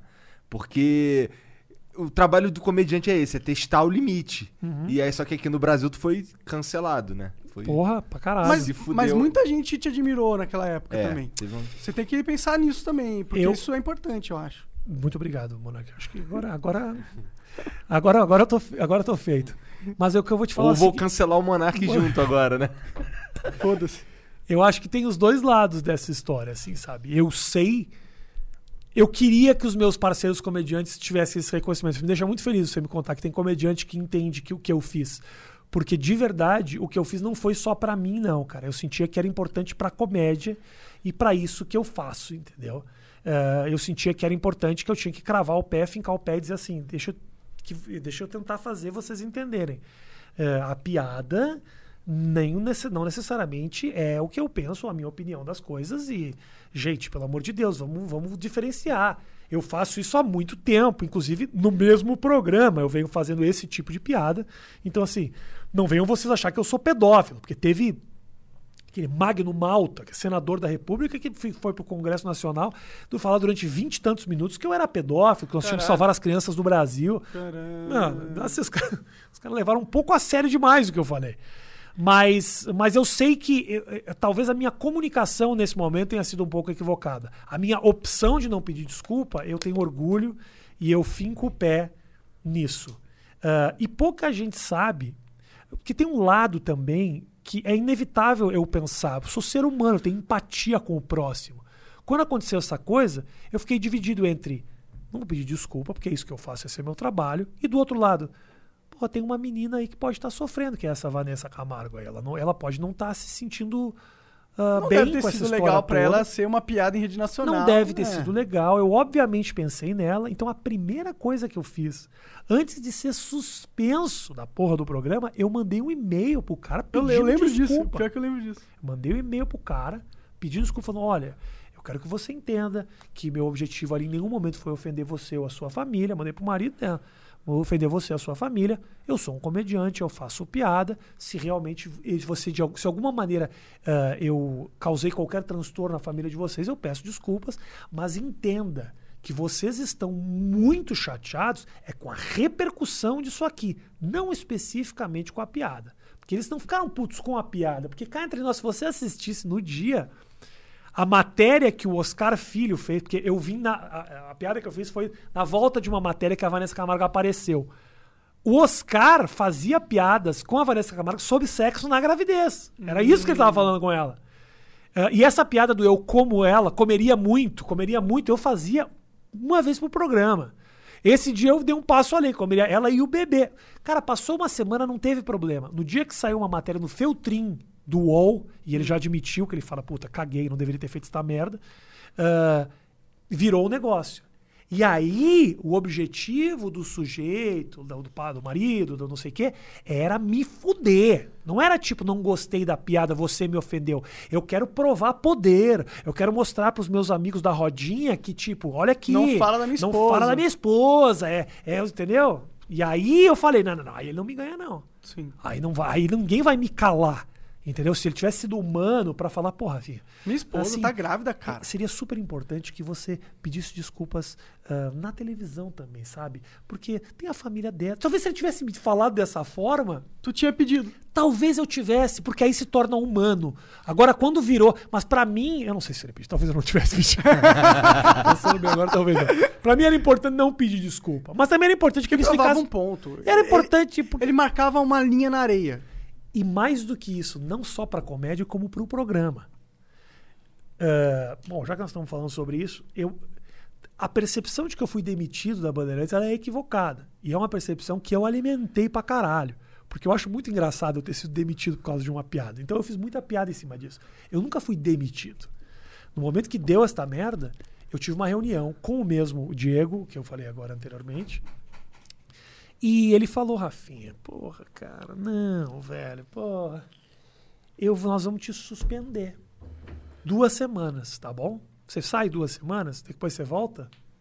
Eu falei, não, eu não aceito, cara. Eu não aceito. Você não pode me punir por algo que eu já venho fazendo no programa. Você quer me suspender, eu tô fora do programa. Mas, Rafinha, essa merda passa, brother. Daqui a duas semanas ninguém tá falando desse negócio. Eu falei, não vou. Eu não vou, eu não vou pedir desculpa. Não, nunca ninguém me pediu para pedir desculpa. É, não vou pedir desculpa e eu não vou aceitar ser suspenso, porque isso é um caminho sem volta. Você me suspende pela Vanessa Camargo, semana que vem o outro está suspenso pela Sandy, o outro já não vai mais fazer piada do do, do Gera Samba, E aí já não vai fazer piada do não sei o quê, Total. já não vai, pode fazer piada disso, não pode fazer piada daquilo, não pode fazer piada daquilo. Deixa eu falar uma coisa, nós somos um programa de comédia. Sabe o que a gente tem que fazer no próximo programa? Dedicar o programa à Vanessa Camargo. Inteiro, piadas da Vanessa Camargo do começo ao fim, pra provar o ponto de que a gente não vai. E a gente tem a oportunidade de fazer isso com uma cantora, não é com a Tim, que é patrocinadora. Vamos pra cima. Mal eu sabia que o marido dela era, tipo, É dono da gerenciava todas as TIM, claro, e o caralho. Era um cara muito mais poderoso. Mas tudo bem, né? A gente dá uns golpes que a gente erra, né? Mas eu falei, vamos pra cima, cara. Os caras, não, não, você vai ser suspenso. vai ser- Tô fora do programa. Tô fora. Eu não quero mais. Saí do programa. E eles falaram. E eu falei, e eu, eu, eu, eu, eu falei, ó, eu vou, vou pra. Eles falaram pra mim, vai pra casa, pensa, não toma decisão. A gente sabe que você tá puto. E eu falava, eu não tô puto, cara. Pra mim, essa é a condição. Eu não tô bravo, eu tô muito. Eu, eu, eu não sofri em nenhum momento por causa dessa história. Eu sofri em outros momentos da minha carreira. Nesse, eu tava muito certo de que era isso que eu tinha que fazer. Errado ou certo, não sei. Mas era, eu tinha certeza da minha decisão naquele momento. 20 dias depois eu sentei com eles, depois de ter, já ter perdido dois programas, e eu- eles falaram: e aí, Rafinha, vamos voltar? Eu falei: não, cara, vocês me suspenderam, eu tô fora. Eu não aceito. Me demite e eu vou embora. É, Rafinha. Então, aí eu não vou esquecer dessa reunião, porque também eu gravei, mas essa eu perdi já. Eu, ah, eles falaram pra mim assim: Rafinha, você tem uma multa, né? De um milhão de reais. E é verdade. Se eu pedisse pra sair e eu quebrasse o contrato, eu tinha que pagar um milhão de reais. E eu levei um talão de cheque pra preencher. Eu falei, vou sair desta merda. Não vai ser o dinheiro que vai comprar o meu caráter. Não vai ser o dinheiro que vai me fazer engolir esta merda, entendeu? Eu não tirei o talão de cheque, não dei esse show e tudo, mas eu tava pronto pra isso. Porque Quando eu falei, tipo, eu pago. Eu não tenho problema nenhum em pagar essa multa. Ficaram putos comigo e tudo mais. Falaram, não, vamos fazer o seguinte. Fica contratado, tá? E vamos, vamos levar isso pra frente. Fica contratado, ganha teu dinheiro mensalmente. A gente vê onde a gente te encaixa. Vamos deixar isso passar. E eu falei, porra, tá bom. O mínimo que eu posso fazer pelos caras que sempre foram muito bons comigo também é respeitar esse pequeno pedido que eles estão fazendo agora, entendeu? Mas eu fiquei ainda mais uns bons meses. Para eles seria muito ruim que eu tivesse rompido e pago um milhão. Porque, meu irmão, eu ia sair destruindo. E Com- tu ia sair com toda a moral eu também. ia sair com moral, mas eu ia sair destruindo, falando mal dos caras, dando entrevista pra todo mundo. Ainda sob contrato, eles podiam me liberar pra entrevistas ou não. Entendi. Então, assim, obviamente eu acabei dando muita entrevista, desrespeitei pra caralho o contrato, mas eles tinham um leve controle. E eu aceitei um pouco esse controle, porque meu objetivo não era também destruir os caras. Tanto que eu comprei a narrativa de que eu fui demitido, que não é verdade, entendeu? Não é verdade. Eu bati o pé para não que eu não aceitava aquilo. E eu sabia que aquele era um momento muito importante naquele programa. Que a gente dando um passo para trás nessa piada significa que o programa vai ficar bundão. Vai ficar bundão. Toda essa ousadia que a gente tem, ninguém sabe disso, mas essa história da Vanessa Camargo é o seguinte. Não sei se isso é interessante, mas de qualquer forma eu vou contar. Ah, Sempre é interessante, cara. é, não sei se é interessante. Às vezes eu me estendo em detalhes tão pequenos dessa história. Eh, eu fui. Essa história toda aconteceu. Eu tinha uma produtora, que era Quatro Cabeças, que fazia o programa CQC. Ela tinha muito poder dentro da Bandeirantes. Mas sempre que a gente queria botar uma matéria, fazer uma piada, a produtora brigava pra gente poder fazer. A Bandeirantes lia no roteiro e falava, não, não pode isso. A a Quatro Cabeças falava, como não pode? Que isso? Qual o problema? Quando tinha um protesto já com um político que era amigo da Bandeirantes, o CQC falava, que isso, cara? A gente vai perder moral assim. Eles batiam o pé pra gente conseguir fazer as coisas que a gente queria e que eram importantes pro programa. As piadas, as polêmicas e tudo mais. O presidente da Quatro Cabeças foi contratado para ser o diretor de programação da Bandeirantes na semana que deu o negócio da Vanessa Camargo. Entendeu? Então eu não tinha poder nenhum para brigar com a Bandeirantes, porque ele estava fazendo reunião com ele mesmo, entendeu? Então era ele falando como produtora: "Você não pode fazer isso, cara. Vamos botar essa piada". E ele do outro lado falava assim: "Só eu tenho dinheiro, eu pago esta merda, não vou fazer porra nenhuma". E eu tô aspirando o meu crescimento dentro dessa empresa nesse outro lado. Eu tenho condições de mandar na programação inteira. Eu vou me preocupar com a piada do Rafinha, tomar no cu do Rafinha. Pelo contrário, foi uma oportunidade que ele teve de mostrar para toda a emissora. Eu controlo esta merda. Esse cara vai pedir desculpa, eu vou mandar ele pro olho da rua. Ele não vai voltar no programa. Se ele tivesse passado a mão na minha cabeça, ele teria perdido moral ali dentro, entendeu? Era importante para ele também Faz que esse sentido. negócio fu- funcionasse para ele. Então foi um momento muito conturbado que aconteceu essa história. E eles esperavam muito que eu fosse dar um passo atrás e eu não dei. E isso, obviamente, teve as suas repercussões ah, no futuro. De maneira positiva, como você me falou, de uma galera muito fiel, como de maneira negativa, que eu perdi muito público, muito evento, muito dinheiro, muito patrocínio, muito, muita oportunidade. Mas será que você não fez um filtro aí que é positivo pra você como ser humano? Porque, tipo, você perdeu, eu entendo, você poderia ter sido mais mainstream, você poderia ser, sei lá, o Faustão. É. Mas você, quer ser o Faustão? Eu não sofro muito. Eu tô- eu, eu- quando eu falo que eu perdi, eu não tô te falando que eu sofro com perder. Aham. Foi uma decisão que eu tomei, meu irmão, e eu banquei ela. E eu durmo muito tranquilo com o meu travesseiro. Mas eu sei que eu perdi, isso é um fato. Eu perdi. Você escolheu não ir Eu pra esse escolhi lado. não ir pra esse lado. Então, assim, quem meteu o rabo nas pernas e jogou o jogo, hoje teve oportunidades que eu não tive. Não que também eu quisesse, mas com oportunidade de fazer, eu dar uns passos que eu não dei. Uhum. Entendeu? O Marco Luque tá na Globo. Não queria, eu não encaixaria na Globo, eu seria demitido na segunda semana da Globo. Mas, entendeu? Jogar o jogo fez com que essas pessoas, de alguma maneira, chegassem em um determinado lugar. E nem todos eles jogaram o jogo, não. O que acontece é que eu também não posso ser injusto de olhar para esses caras e achar que eles deveriam ter me defendido. E eu cometi essa injustiça em alguns momentos, entendeu? Porque de um lado tem um cara como eu querendo bancar o que acredita, ah, do outro lado tem outros caras pensando no seu. E não tem problema pensar no seu. Eu tinha condições de fazer isso, inclusive financeiramente. Eu, não, eu, eu, eu tive muito mais condições de ganhar umas granas, eu faço show, eu dirijo, eu tenho a internet, eu tenho outros lugares que me possibilitaram ter autonomia. Quem me deu autonomia foi o público. Eu tenho, se tem gente que gosta de mim, que me segue, que curte o meu trabalho, é eles que me deram a oportunidade de fazer o que eu acredito. Entendeu? Eu não, eu não sou um cara que, se eu perder o emprego, eu não tenho mais nada o que fazer. Primeiro porque eu sou criativo, estou sempre inventando merda e as coisas de alguma maneira vi- viram dinheiro e eu tenho um público que me banca. Não, na verdade é que tu é judeu e todo judeu dá um Judeu jeito de dá um ganhar jeito. dinheiro. Judeu, não é judeu mendigo. Judeu mendigo não existe. Judeu mendigo não existe. Então, assim, então a nossa, a- a- o DNA fez com que gerasse dinheiro. Meu DNA tem cifrões. O cara dá um espirro, sai notas. Mas então assim, eu tenho condições de me bancar. Mas também, às vezes, não é só o dinheiro que faz com que você se banque. Tem um monte de pau no cu aí que, que não tá falando o que pensa, porque vai perder, não é dinheiro, bro. É, Não relevância, dinheiro. poder, é um monte de coisa. É o ciclo social do Poder, cara. é relevância, entendeu? Não é todo mundo que é viciado em dinheiro, não, entendeu? Por isso que a televisão é um universo muito. Ele, ele te engole. O poder, irmão, o poder e a popularidade nesse nível, e eu tive em algum momento, ele te. quase que te educa a ser algo que você não é. Você, você é obrigado a se encaixar para poder sobreviver. Entendeu? É a desculpa, é não fazer a piada, é não falar isso. Se você joga o jogo direitinho, você faz. Agora você olha essas grandes personalidades da televisão, o que pensam essas pessoas? Eu não sei. É. O que, que pensa o Celso Portioli? Importa pra ele, será? O que, que pensa o Thiago Leifert? O que, que pensa... A questão é essa. Isso aí você chegou num passo. Maravilha se não importa. Aí o cara não sofre.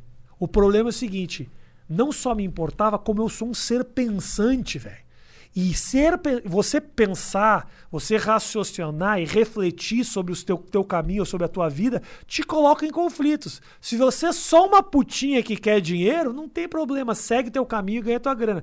Se você é só uma putinha que quer ganhar popularidade e ser o pimpão e ter o camarote da Brahma no todo carnaval, os caras fazem isso. Agora, quando você tem, sa- sabe, tem ética, quando você quer passar alguma coisa, quando você sente que você tem de alguma maneira alguma construção, quando você critica, quando você analisa, tem uma visão além das coisas que você vê, eu acho que você entra em dilemas que são muito duros pra quem quer se tornar uma figura popular, sabe? É muito difícil. Na TV, sim, mas na internet nem Também, tanto. também. Na internet nem tanto, mas tem um limite, ah, Igor. é, ainda hoje em dia, o cara da internet, ele trafega bem nos meios de comunicação. Há pouco tempo atrás não era assim.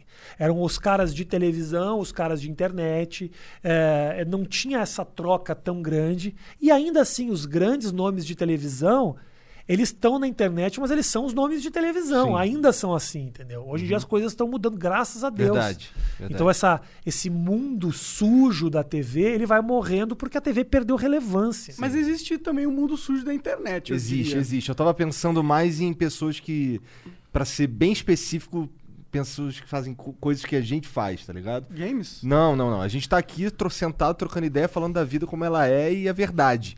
Eu sou eu de verdade aqui. O cara que me encontra na rua, ele vai lidar com isso aqui. Isso. Sabe? Isso. E isso é, é- é algo que eu, que eu, eu per- fui perdendo ao longo dos anos, fazendo o que eu tava fazendo. Aham. Os caras chegavam em mim, não é? Os caras chegavam em mim e queriam que eu ficasse xingando a mãe deles, porque eu era um cara que tava sempre puto Entendi. nos troços lá. Eu, xinga minha mãe, grava aqui, não sei o quê. E eu, cara, eu não, caralho, eu não. Eu mudei, sabe? E não é Agora- legal pra caralho quando as pessoas se conectam por quem você é de verdade. Porra, muito Não, melhor, não. muito Hoje em dia é muito melhor. Hoje em dia os tem gente que me conhece só por causa do Flow, Aham. que não, não, não tá ligado no que, que eu fazia antes e tal. E isso é, porra, não é, não tô tentando dizer que, que o meu tempo fazendo outra coisa foi super escroto, não é isso. Mas é que eu não, eu não era mais Foi, aquele né? cara. A gente sabe que foi. Eu mudei, eu mudei, tá ligado? Eu não sou mais o cara Tá querendo que fica, fugir, foi escroto pra caralho. que fica xingando a mãe dos outros sem razão, tá ligado? Eu não sou mais esse cara. Agora eu sou outro cara. Aham. Agora, eu Agora quero você é você e o mundo lide com isso, né, mano? e Não é, nem que eu, não é nem que eu não era eu, mas assim, eu mudei, sabe? Você, aquilo ali era um recorte teu. Você aquilo tem um aquilo. recorte, você tem é- aquilo. sim, sim, você sim. xinga as mães, você fica É, puto, é, ok. é. Mas Só eu não você queria- usou aquele recorte. Você não quer que você seja conhecido por aí como aquele recorte. Exatamente. é Como eu não queria ser conhecido como o cara que simplesmente faz piadas ofensivas. Eu faço sim. Mas você assiste o meu show, você não fica com essa impressão. Eu tive, por exemplo, no auge da polêmica, eu tive uma matéria que eu, eu a gente fez um show naquela. Era um show na virada cultural, que era um show para 15 mil pessoas no centro da cidade. Tinha uma matéria do- Terra dizendo: Rafinha não é mais o mesmo. Rafinha agora é mais leve, tem outra coisa, Rafinha tem uma outra pegada. Ele é. Não, esse cara nunca tinha me assistido. O que ele conhecia eram seis piadas fora de contexto. Porque eu fiz piada de pedofilia na frente da igreja da Sé. Quer dizer. Ele, ele viu o que eu sei fazer. Só que as pessoas estavam estavam ah, reconhecendo só aquele recorte. E eu sou muito mais do que isso. Eu demorei um tempo, inclusive, a entender isso. Porque eu acho que eu bati muito a tecla naquele recorte. Era importante que eu fizesse aquilo para mim e para a minha classe, para a minha comédia. Era importante que tivesse um cara que Mas falasse a as sua merda. classe, ela é a sociedade também, né, cara? Porque quando o comediante não pode falar merda, então o padeiro não pode falar nada. É. É, mas o comediante é o mais vulnerável. E eu ainda mais vulnerável porque eu faço assim, né? Você eu acha subo que- no palco assim. Então o cara, quando olha, é o Rafinha que tá falando. Então durante muito tempo era difícil do público olhar e falar: Ah, mas ele não, não é isso que ele pensa, né? Era difícil. Imagino. Porque, primeiro, quantas vezes você posta um negócio na internet que os caras não entendem a tua ironia? Os caras falam, não, mas não é isso que eu queria dizer. Ah, no Twitter não existe Nossa, ironia, todo dia. Então, então imagina o seguinte: se isso acontece com vocês todo dia, o que acontecia comigo era isso. O cara ia no meu show, assistia o show, via eu fazendo, o público, 1.200 pessoas rindo pra caralho, só que ele pegava três frases que realmente, fora de contexto, são muito filhas da puta. Eu mesmo às vezes lia e falava, nossa, quem foi o filho da puta que escreveu isso? Eu mesmo. Saiu de mim. Mas só que, obviamente, naquele ambiente do palco, o palco por si só já é um ambiente de desconstrução. Você olha e fala, ah, o cara tá ali no palco, ele tá jogando luz no lugar que não é a real. E muitas vezes é a real. Eu também não, não, é, não é que necessariamente estou mentindo o tempo inteiro, mas tem certas coisas que eu falo que é só pra provocar mesmo. É, ele, pô, tem, tem um. é, igual você vê anime, aí você sempre tem que dar uma quebra pro roteiro quando é forçado demais. Você sabe que é forçado demais, é porque os bichos têm superpoder, tem que ser forçado. Isso. Né? A mesma coisa, imagino que com a comédia. Você bota cor, você, você exagera, você vai nos lugares em que a galera não tá esperando. É quer que o surpre- stand-up nunca foi forte no Brasil, assim, como cultura, né? É um negócio dos Estados Unidos. Mas não quero lugar, em lugar nenhum, né, cara? A internet é que teve a. É, Mas na Europa parece que é mais livre na também, internet, né? sim. Na internet, sim. Na internet, sim. Mas é que eu acho que o, o- o- a questão do freio do discurso, ele não está única e exclusivamente no palco. A gente está num momento que é difícil falar mesmo. ah, não é só pro coisa. comediante Ah. isso, entendeu? A galera aí no Facebook da vida tá sentindo isso muito também. e que o- posta e os amigos não gostam, e posta não sei o que, não foi bem isso que eu disse e tal. Então a gente tá vivendo um momento de mudança social e é confuso mesmo. Entendeu? Então, assim, eu fui pego num momento em que o maremoto estava mais elevado. Hoje a gente já tá num momento que quando o cara pega uma frase tira de contexto, muita galera já olha e fala: ah, meu. Então, ah, para aí. Antigamente não era assim. Quando, na, na época que, que deu a merda pra mim, tinha muita matéria que saía assim: Rafinha Bastos faz tal piada e, e, e- e é esculachado no Twitter. Hoje você sabe que o Twitter vai te esculachar, mesmo se você falar que você doou dinheiro pra pai, entendeu? Sim. Os caras vão te esculachar. Então, assim, a leitura hoje ela é diferente. Teve matéria que saía falando assim: Rafinha Bastos não segue os colegas dele do, do CQC no Instagram. Era uns negócios assim. Hoje você olha e fala: que coisa ridícula. Então, assim, a gente já tá começando a entender essa engrenagem um pouquinho melhor, mas vai demorar um tempo ainda. É, mas, mas eu acho que é, eu concordo com você. Então hoje tá melhor o cenário. Tá melhor, tá melhor. Hoje as pessoas estão querendo se aceitar um pouco mais. Eu acho que hoje. é, tem uma coisa que a gente precisa fazer que eu sinto que é importantíssima. A gente quer combater muito aquele que fala merda na internet. Primeiro, a internet é um ambiente caótico e é do caralho que seja um ambiente onde as pessoas podem falar merda. Praticando crimes, esses crimes precisam de alguma maneira ser punidos ou tudo mais, mas é, de- é legal que tenha um ambiente onde as pessoas possam se expressar livremente. Pra expandir a linha até onde ela tem que ir. Eu acho. E pra você saber também o que, que as pessoas estão pensando de verdade. Exato, pra você conhecer. Senão você tá com um racista do teu lado que você não sabe quem é nunca. né? É. Mas eu sinto que tem um outro lado que a gente não. Combater quem tá falando merda, a gente já tá bem avançado nesse, nesse caminho. O que eu acho é que tá faltando muito é tentar tranquilizar aquele que é obje- objeto dessa destruição de reputação, o personagem que tá se fudendo ali, sabe? Não só porque disse, mas porque estão tirando sarro dele, porque ele fez uma coisa, porque vazou um nude. A gente tá vivendo um momento que tem informação pra caralho nossa na internet. E a gente não tá sabendo lidar com a repercussão das informações que a gente tá colocando ali. Então, se dá merda, eu sei, a, gente- a escovada, isso a gente já dominou. Agora, eu quero que as pessoas entendam que não precisa sofrer tanto. Eu quero que as pessoas entendam que o processo ele é rápido, que daqui a duas semanas ninguém vai estar falando desta merda. Não precisa se deprimir, se afundar. Eu quero que as pessoas tenham a consciência de que, meu, é assim mesmo. Tá todo mundo exposto. Você é personagem dessa, de- dessa polêmica agora, amanhã é o outro. Isso acontece direto. O cara foi lá, o Bruno Galhaço foi escovar o Cossiel, os caras foram pesquisar as coisas do Bruno Galhaço e descobriu que tinha um monte de merda no nome dele também. Então, assim, só não vamos Por sofrer. isso que é perigoso você ser o cara que quer escovar os outros quando tem um deslize, né? Todo meu? mundo tem telhado de vidro, bro. Todo mundo tem telhado de vidro. Eu acho importante você falar o que você acredita, falar e não, não tem que deixar de falar. Mas o problema é que tem gente que vira, que pega isso como se fosse uma profissão, sabe? A profissão de eu sou o cara que tem que ficar sendo... Bastião da moral. Exato, eu sou o julgador de todo mundo. Eu sou o cara que tem que punir. Alguém fez alguma coisa errada? Meus seguidores fiéis, olhem essa coisa errada que ele fez. Olha este monstro, vá lá e destrua. Eu não gosto desse cara. É o mano. Monark tentando sempre levar pro Felipe Neto a conversa. aqui. Mas sabe por quê? Mas sabe por que eu levo bastante Mas eu entendo, eu entendo. eu É, entendo o que você tá tipo, falando. existe uma coisa de eu não gostar pessoalmente do Felipe Neto, mas existe uma coisa de eu não gostar da referência que ele é. Por exemplo, eu gostei da sua referência quando você falou não vou pedir desculpa. Porque você provava um ponto que é o, a gente tem que ter liberdade para explorar a nossa expressão das maneiras mais extremas dentro do limite que você não tá ferindo o próximo diretamente, assim, tá ligado? E, e você de- tava defendendo algo que é legal, que é moral, que é justo, na minha concepção. Mas quando você tá só defendendo algo pra ter o ganho, pra, tipo, eu te dou esse crédito, por exemplo, porque você fez isso, mas eu, eu te dou esse crédito porque eu sei que você fez isso e se fudeu. E você fez isso numa hora que. Eu não ganhei, eu só perdi. Exato. Mais perdi do que ganhei. E o Felipe, o Felipe Neto e muitos outros Vai influenciadores. só no que ganha. Vai só no que ganha. Aí é fácil. E aí você vira o bastião do que é politicamente correto. Aham. Isso é um covarde.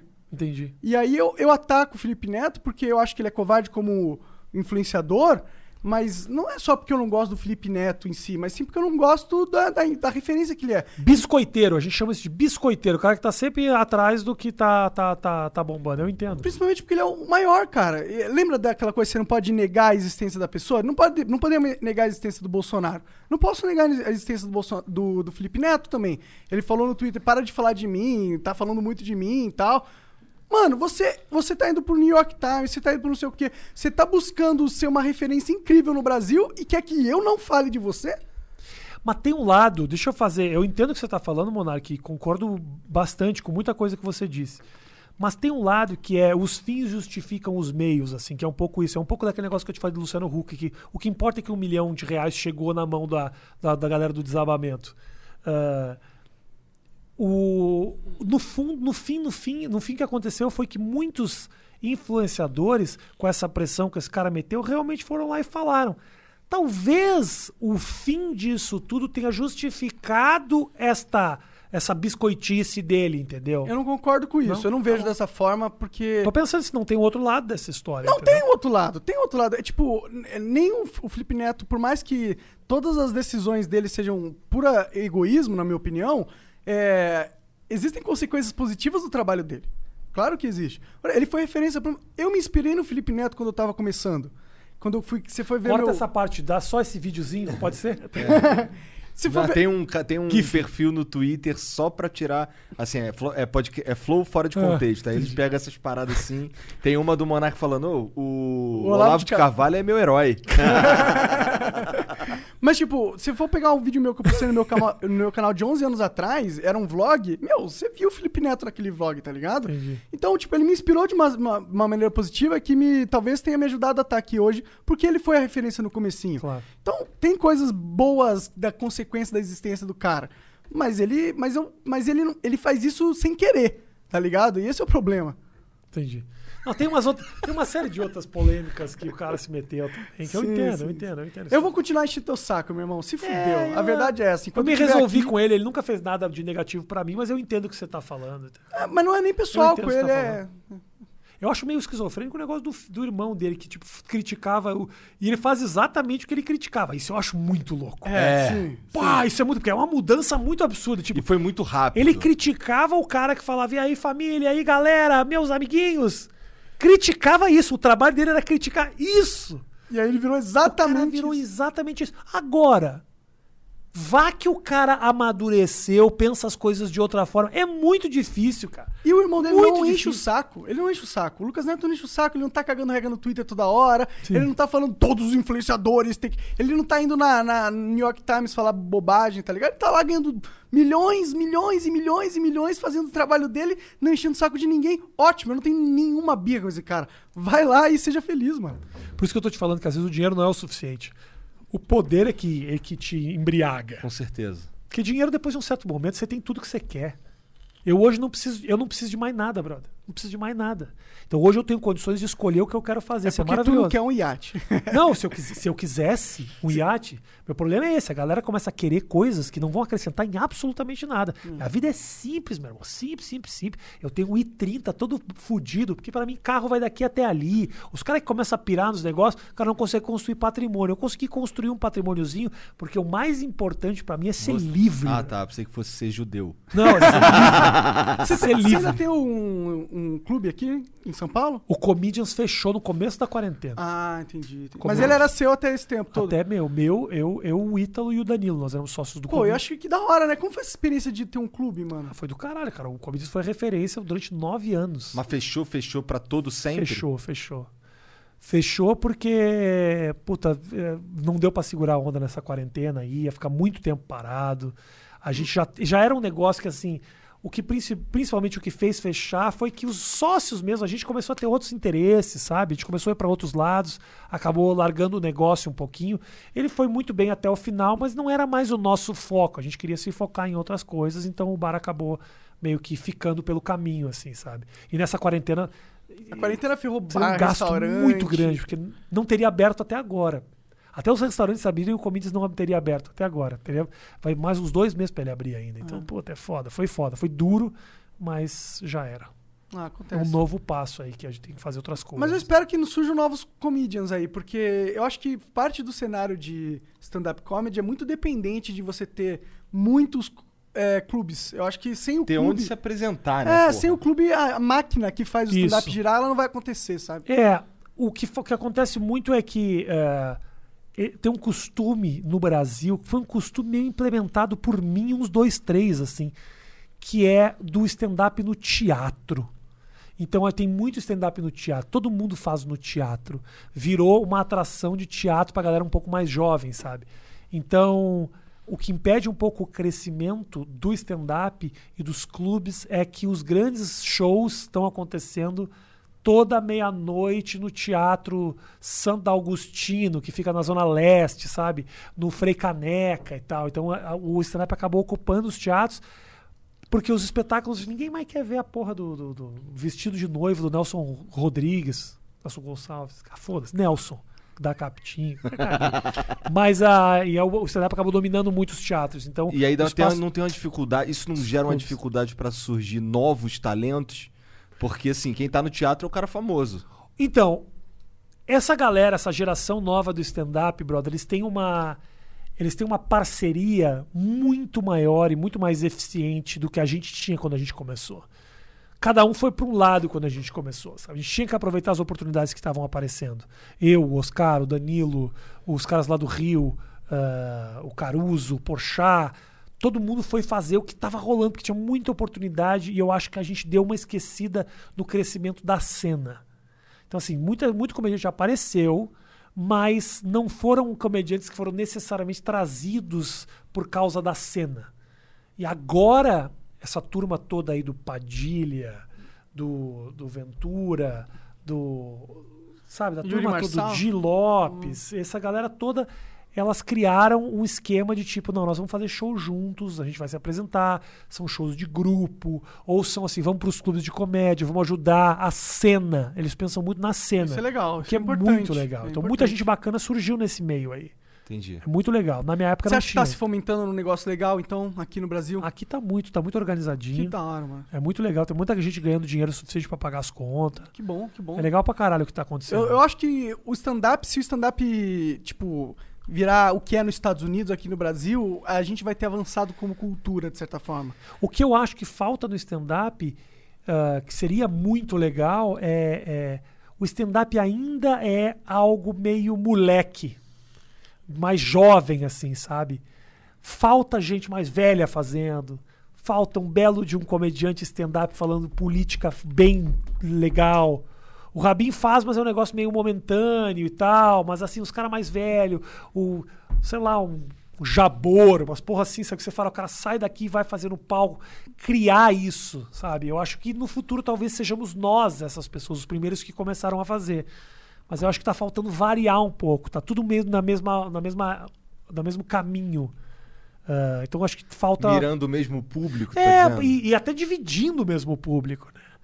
Mas então, mas eu acho que esse é um caminho normal, é uma arte que ainda está recém começando. Nos Estados Unidos é um negócio que os caras fazem desde os anos 30, 40. Aqui a gente está fazendo desde 2004, entendeu? Então, pô, tem muita coisa para Tem que crescer. dar tempo ao tempo, né? E tem muita gente boa fazendo, de verdade, cara. O nível da galera aqui é muito legal. Muito legal mesmo. Turma boa.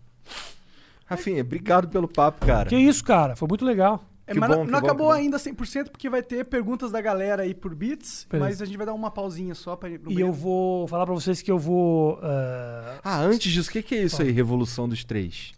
Isso aqui, cara, é um um documentário de um amigo meu Ah, que ele fez, onde ele analisa. Lembra do, daquele. Da, quando o Brasil ganhou dos Estados Unidos em Indianápolis, no basquete? não lembro, cara.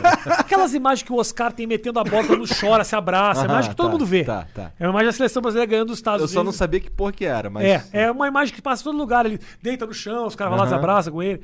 Então, o Brasil, nos anos 80, ele tinha um tipo de basquete que ele jogava que era só chutando dos três. Que era uma. E não se jogava assim, fora do, estado, do Brasil. Só o Brasil jogava assim. E o basquete foi evoluindo, evoluindo, evoluindo, evoluindo. Aquela geração não joga mais, né? Há muito tempo. E foi evoluindo. E hoje o basquete é isso. Então ele, o meu amigo ele faz um documentário fudido fazendo uma comparação do que era aquela geração e de como é hoje o basquete no- na NBA, mostrando que tudo que hoje está se fazendo nos Estados Unidos nasceu com Oscar, com Marcel. Que foda, não tinha essa percepção. Um puta documentário, chama Revolução dos Três. Onde, onde é que isso aí vai sair? Não saiu ainda, mas eu vou anunciar lá na galera no meu Instagram. Pra galera que tá de bobeira, segue meu Instagram aí, arroba Rafinha Bastos. É, segue o Rafinha. Isso aí. Você ia falar alguma coisa. Eu quero você- fazer, eu vou, eu vou. Isso aqui é inspirador o que vocês estão fazendo aqui. É muito do caralho, velho. Muito foda. E, e tá me dando cada vez mais vontade de profissionalizar os negócios de entrevistas que eu faço, sabe? Que é muito pé nas costas pra caralho. Mas eu gosto bastante de oito minutos. É, mas tem que ter, Mais um, tem que ter um ambiente de.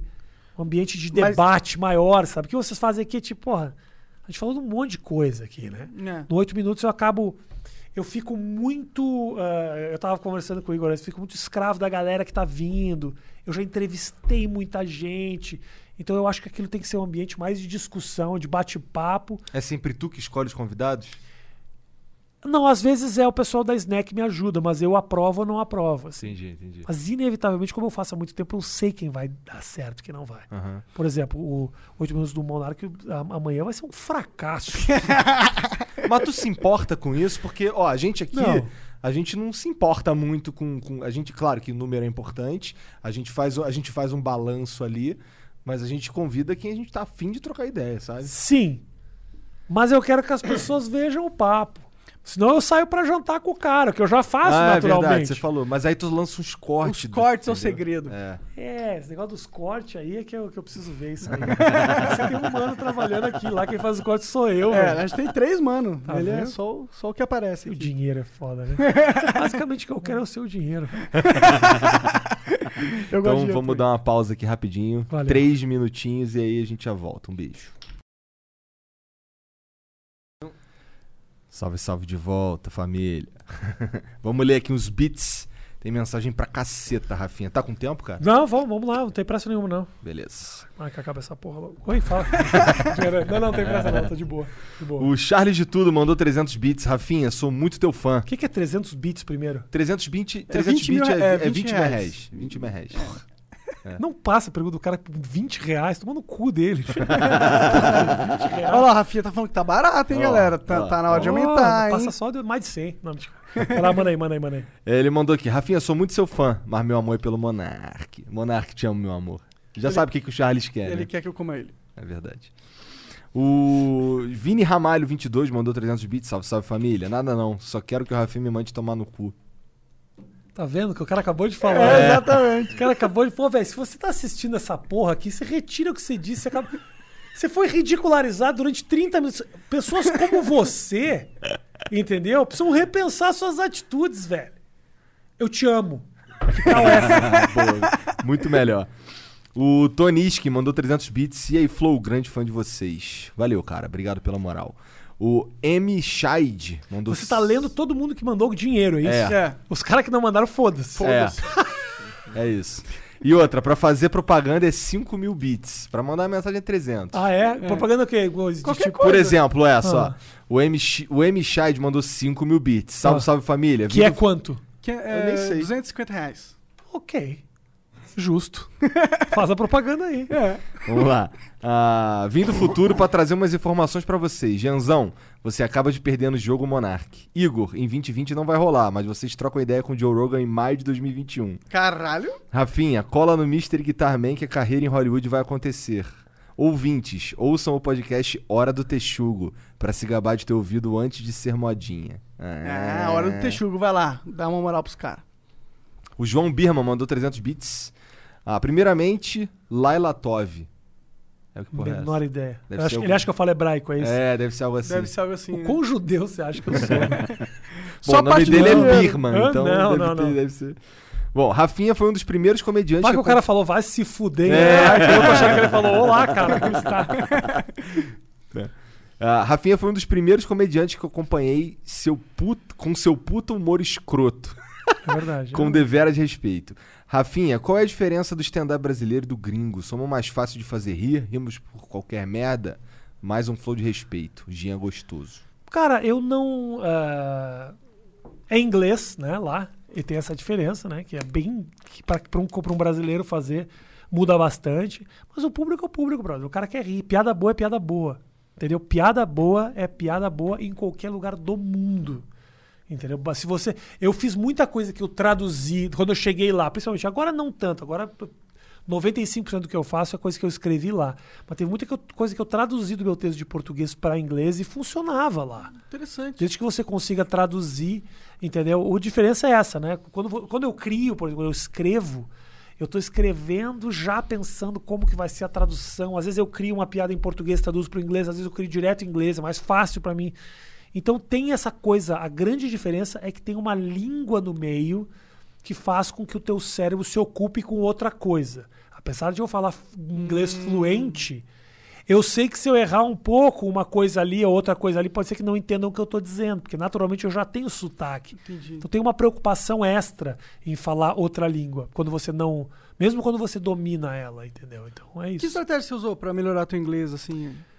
Cara, eu morei WhatsApponline.com.br Barra barra flow. WhatsApp online. É, eu, eu, ah, cara, eu sou intrometido mesmo. Eu aprendi por conta. Foi conversando com a É, galera. estudei nos Estados Unidos jogando basquete. isso me ah, então você já, você já tinha um inglês legal. Eu tinha inglês legal, assim, sabe? Entendi, Mas entendi. agora, quando eu fui, eu já tava com inglês bom. Da Quanto hora. tempo que tu tá lá que eu não sei? Dois anos, cara. Desde mais Na até. verdade, eu- tu falou, tu falou. fevereiro já, de 2018 eu cheguei lá. Tu já chegou, já nos fazendo, já foi, já chegou, sei No lá, deu no- um mês tu foi fazer show? Sim, sim. Ah, fiz bastante show assim que eu cheguei.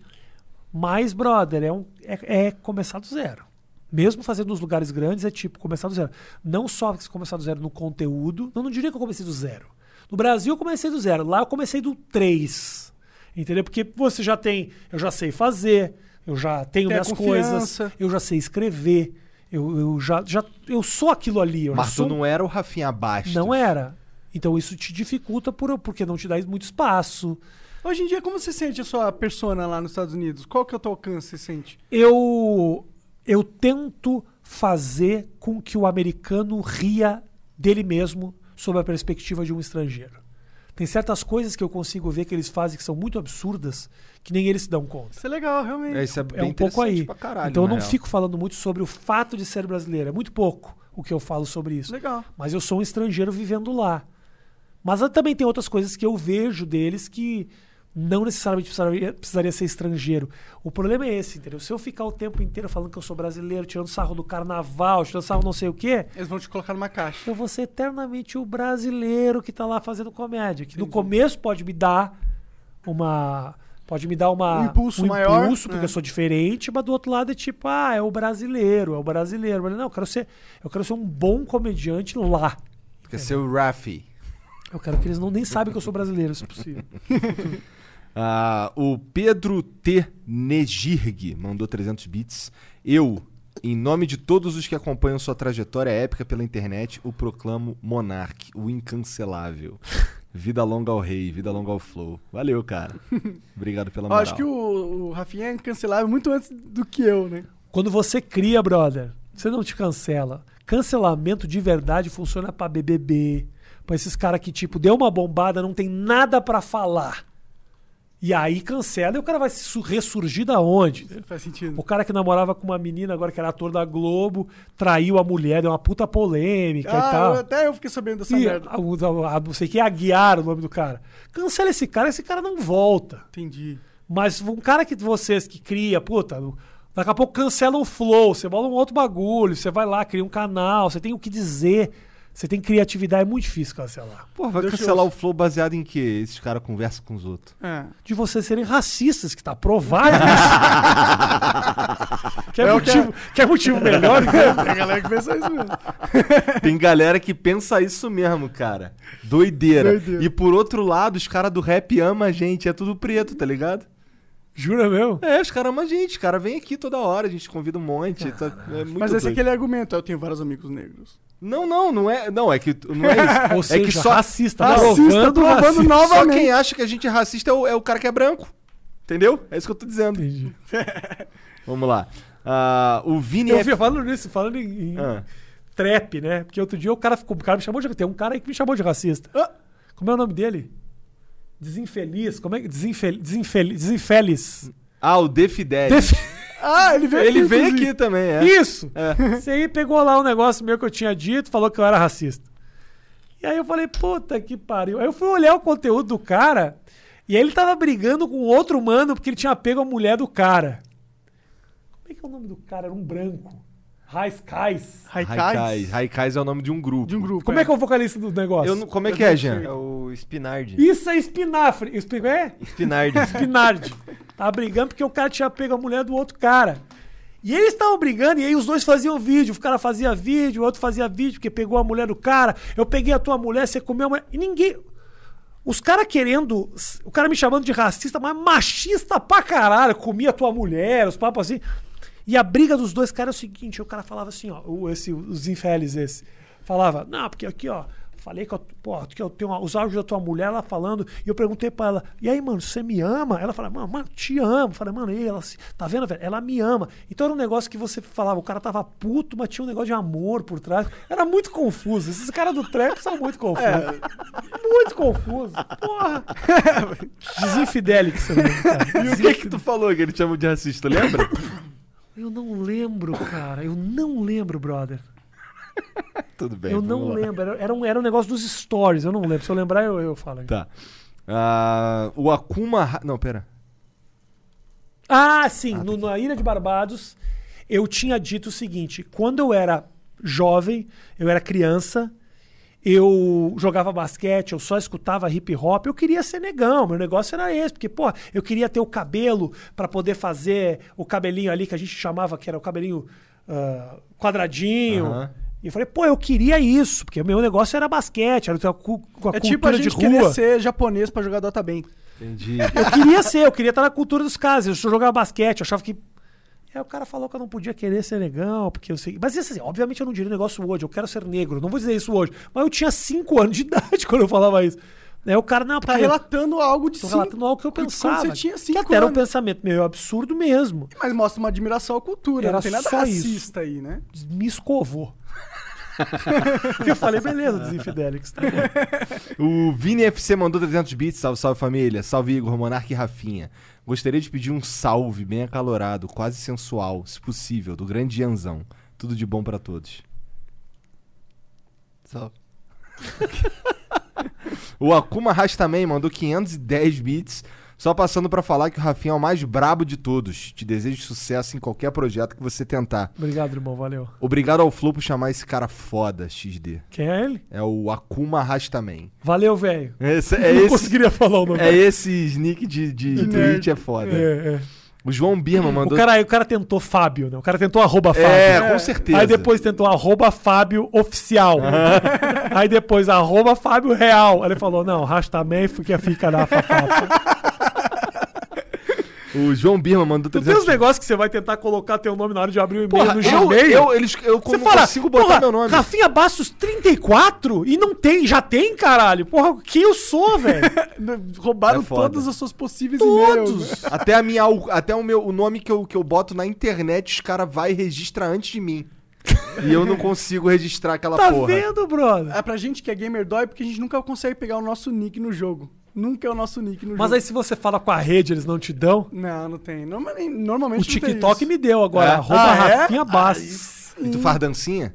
Não, eu não consigo fazer dancinha. Ah, que Porra, É, então tu tá fazendo TikTok errado. Tá não, velho. Muda, é, vamos mudar o que o TikTok tem que O que, ser. que dá pra fazer no TikTok? Qualquer coisa, foda-se. A gente, tá, bot- a gente tá colocando cortes lá no, Verdade. no, no TikTok, tá bombando. Vocês colocam corte em tudo. que Para de botar tudo. corte nas Não, a gente coisas. vai dominar a internet, Rafinha. Esse é o objetivo aqui. Não para, já- Poder. Tá, já viu aquela- Poder. Aquela, nuvem de gafanhoto? Então, é a gente. A gente. E o pior ainda do que abrir o e-mail é quando você vai entrar no Facebook que ele fala. Diga aonde tem carro. Aí você fica naquela porra, mas tem um carro lá Ah. no fundo. Será que é essa faixa? Onde que tá a faixa Quando- de pedestre? Fala, mas pegou só um pedacinho É. da faixa? Não tá valendo? Loucura, né? E aí, quando você erra por pouco, eles te dão outro. Isso! O do carro é foda, que eu tô sempre ali, tipo, tem um carro no fundo, mas não tá contando. Aí tem um Corsa. Corsa não é carro. Você fica sempre na em dúvida se você é humano ou não, né? Porque você tem que provar. Mano, olha que ponto a gente chegou. Você tem que provar que você não é um robô. Mano, você tá, tá muito perdido. Imagina no futuro. Nossa. O João Birma mandou 300 Imagina bits. o robô, então. O robô deve ficar puto. Porra, é assim que eles provam que eles não são robô? O robô deve pensar, caralho, Olha o carro aqui, aqui, aqui, pronto. como se o robô não conseguisse fazer. O robô produz chinelo em dois segundos. Você acha que o robô não consegue dizer aonde que tem carro no negócio? Prova que você não é um robô. O robô deve se sentir muito diminuído, né? Tipo, porra, é assim que ele prova. Eu Caralho. sei dizer onde tem faixa de pedestre aqui. Me tirou de burrão. né? Só seres humanos conseguem identificar. Bom, 300 bits para o implante. o João Birman mandou 300 bits para o implante do 3K e a chapinha do Monark. Eu vou fazer um implante, botar Você vai? Mano, eu tenho pesquisado isso, pri- principalmente com a minha namorada, a gente tem que conversar muito isso. Ela tem um negócio que ela acha a testa dela grande e tal. E eu comecei a ver os bagulhos de implante, eu tô viciado nos caras de implante. Vejo coisa de implante o tempo inteiro. Eu Mano, é um negócio cara bom. do caralho esse negócio de implante.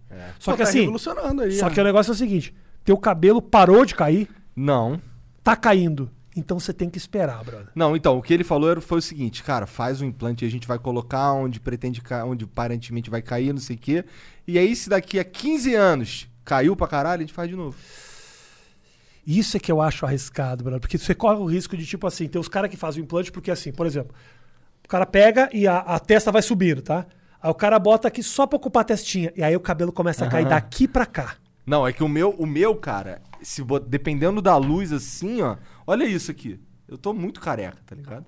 Tem uma trilha aqui de cabelo. É, e você tem cabelo pra caralho aqui, É, né? então, aí vai tirar daqui uns negocinho e vai colocar aqui. Daqui 15 anos vai estar outro nível o negócio também. É, provavelmente. Eu achei muito foda esse negócio. Que eu falei, puta, Eu também, achei muito foda. Os caras voltam a ser. Porra, o Richard Rasmussen ficou cabeludão, cara. E ele fez lá nesses E caras. nem dá pra ver que é implante. Nem dá pra ver, cara. Foda. Acho muito. Eu também acho. Cirurgia plástica eu acho um negócio fudido. Os caras fazem um negócio muito absurdo, cara. Só tem que tomar cuidado também. Uma mina que tá sofrendo a vida inteira porque tem um nariz, nariz grande, nariz grande, nariz grande. A mina vai lá, faz o nariz, vira. Porra, fica feliz, bro. Sim, Acho sim. muito caralho. Também. É, ficar feliz é importante, né? Ah, cadê? Belo comentário seu, Igor, porque é verdade. Né? Por que, porque Ser você. feliz é importante. Porque o que acontece? Tem gente que. Eu, por exemplo, a minha esposa. Minha esposa fez também uma, uma, uma plástica. Fez. Eu não sei o nome, é. Abdominoplastia. Abdominoplastia. Não sei o quê. É aquele negócio que eu, eu, sei- eu sei que eu assisto todos os programas. Pega a gordura, ele tira a pele, né? Tira, tira, ele corta a pele. É, Quando exatamente. aquela pele sobra, principalmente depois de gravidez. tal. Exatamente. puxa como se fosse um lençol aquilo. Aí ele corta, ele recoloca o umbigo É, e a barriga de fica mentirinha. chapada, assim. É. Chapada. É um umbigo de mentirinha, muito louco. É. Ela tira o umbigo, porque é o seguinte, né? Quando a mulher tá meio com a, com a- com a barriga flácida, isso você precisa tirar essa pele. Não adianta só fazer lipoaspiração, porque você tira a gordura, a pele fica mais murcha. Então o que o cara faz é o seguinte: ele puxa como se fosse um lençol o negócio, puxa, aí ele que sobrou lá embaixo, ele tira e o umbigo desceu, né? Ele tira o umbigo, refaz o umbigo, aonde aqui, mais ou menos. Ah, ele refaz o É, umbigo? cara, é um umbigo de mentirinha. Eu achei que ele pegava o umbigo e tipo, recortava e colava o umbigo aqui. Eu sabe? não sei se é isso. Não, sei, no dela, não. da Mariana lá, eles falaram. Ela falou que o umbigo é, é criado ali. É um umbigo. E ficou legal a estético. cirurgia? Ficou, ficou legal. ficou- Eu não lembro por que, que eu comecei a falar isso. É Mas. porque ele falou que você ia elaborar mais o seu comentário. Não, plástico. Eu falei que plástico era da hora. Aí você se empolgou e foi falar isso. É verdade. É, é- E, a- talvez. isso, e a pessoa ser feliz é bom. Verdade, ser Ela ficou feliz? Então, o que eu tô dizendo é, eu olhava pra ela aqui assim e eu não via nada de errado, tá ligado? Não- Foda-se.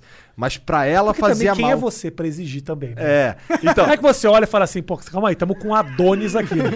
Como é, que uma- como é que o deus grego pode ter essa mulher? Não é um negócio assim. então aí eu pra mim, mas, mas pra ela era uma puta bad vibes. Era mesmo. Então ela, ela fez lá e ficou feliz. Quem. Ótimo. Isso. Eu, porque assim, pra mim, eu olha.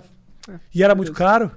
Cara, foi acho que 12 mil, alguma coisa assim. Não é. Um É, não é um absurdo. puta negócio que não dá nem resolve a pra vida. pôr um carro. Assim, é, não é pra todo mundo, mas não é um absurdo, mano. Ok, vamos lá. Ah, triplo implante e tal. Rafinha, como foi gravar Ultimate Beastmaster com tanta gente foda ao seu lado comentando, como Terry Crews e Anderson Silva? Foi muito legal. O Terry Crews é um puta cara legal, cara.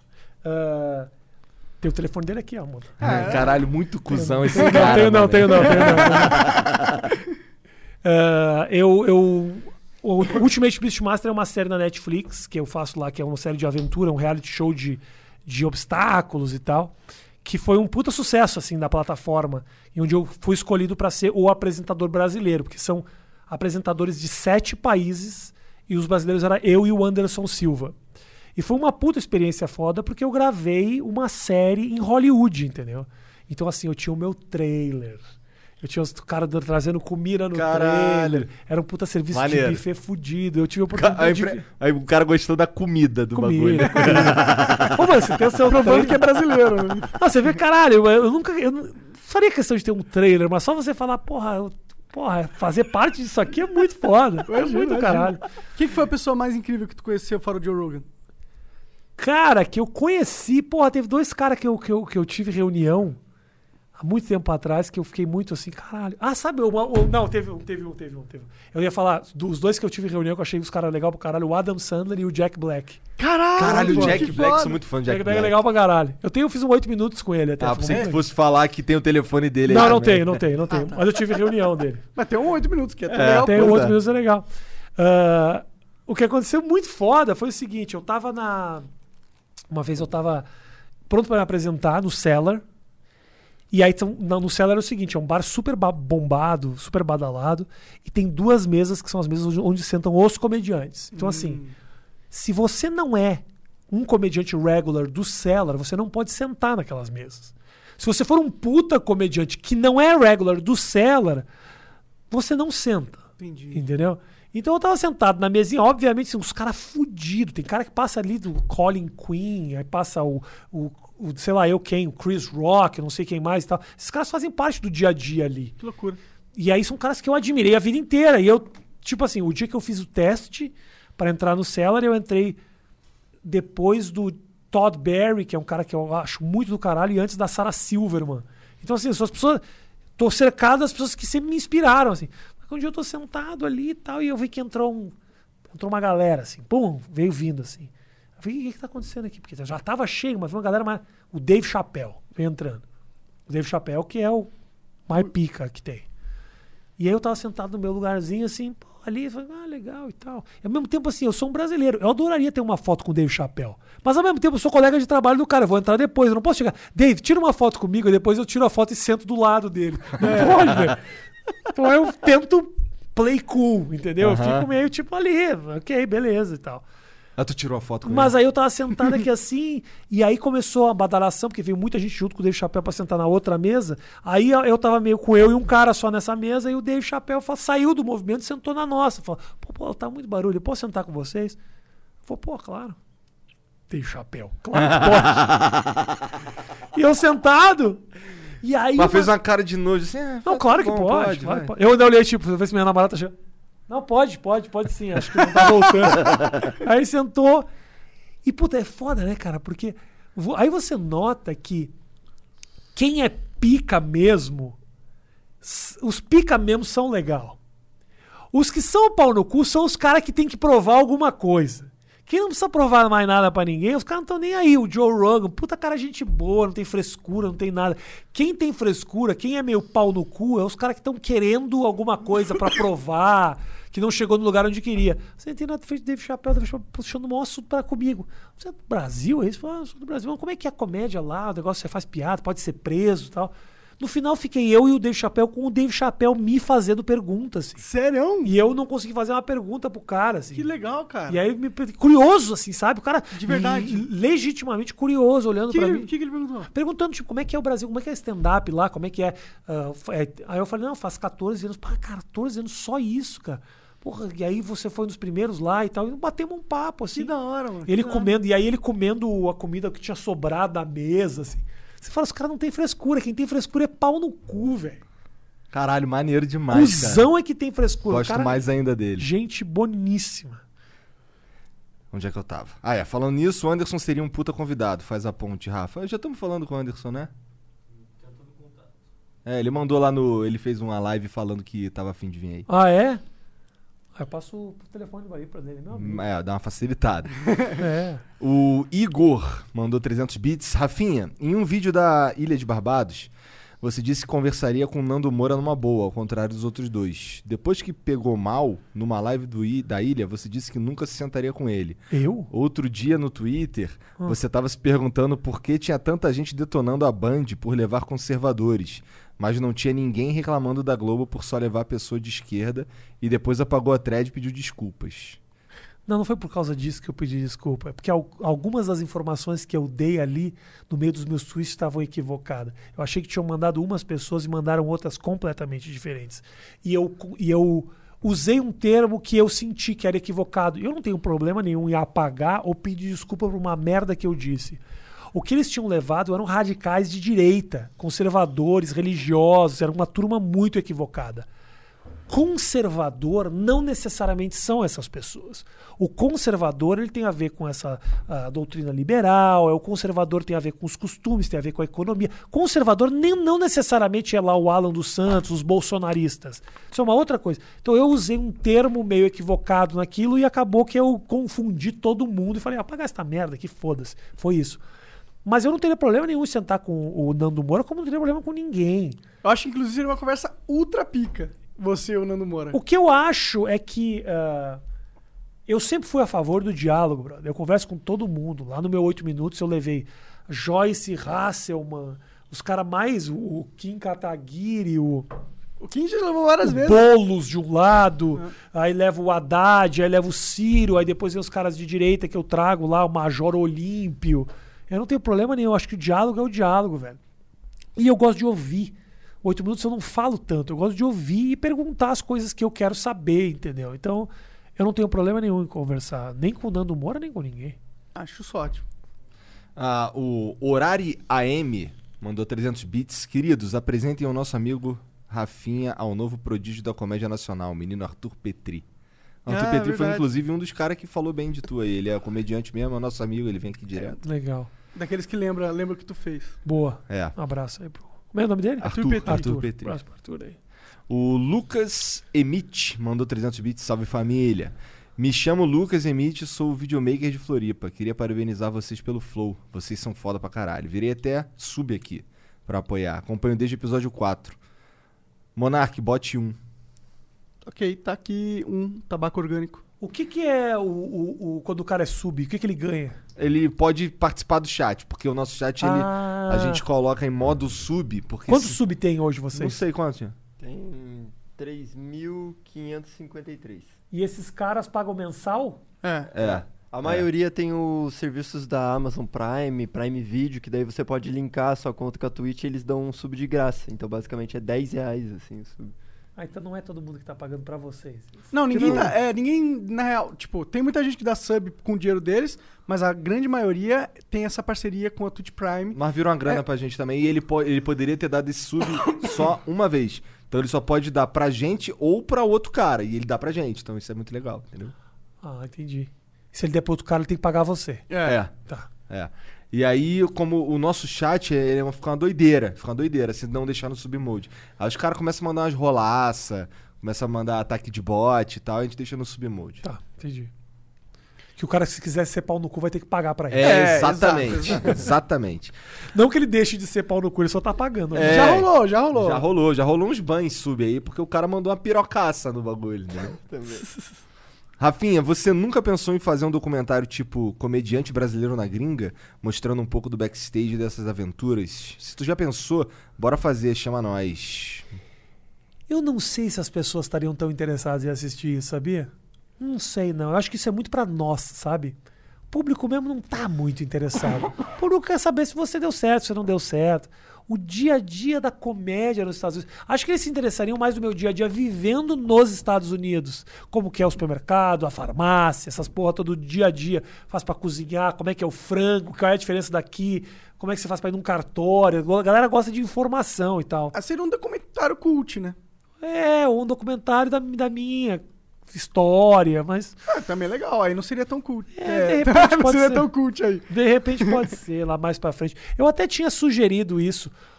Quando a Netflix chegou no Brasil, ah, isso era, nem me lembro, que, ah, 2010, 2011, a primeira, o primeiro produto que a Netflix comprou brasileiro foi o meu show Arte do Insulto. Que da hora. Foi o primeiro produto brasileiro que eles, que eles licenciaram. Um achievement. Tanto que na época me pagaram 50 mil dólares.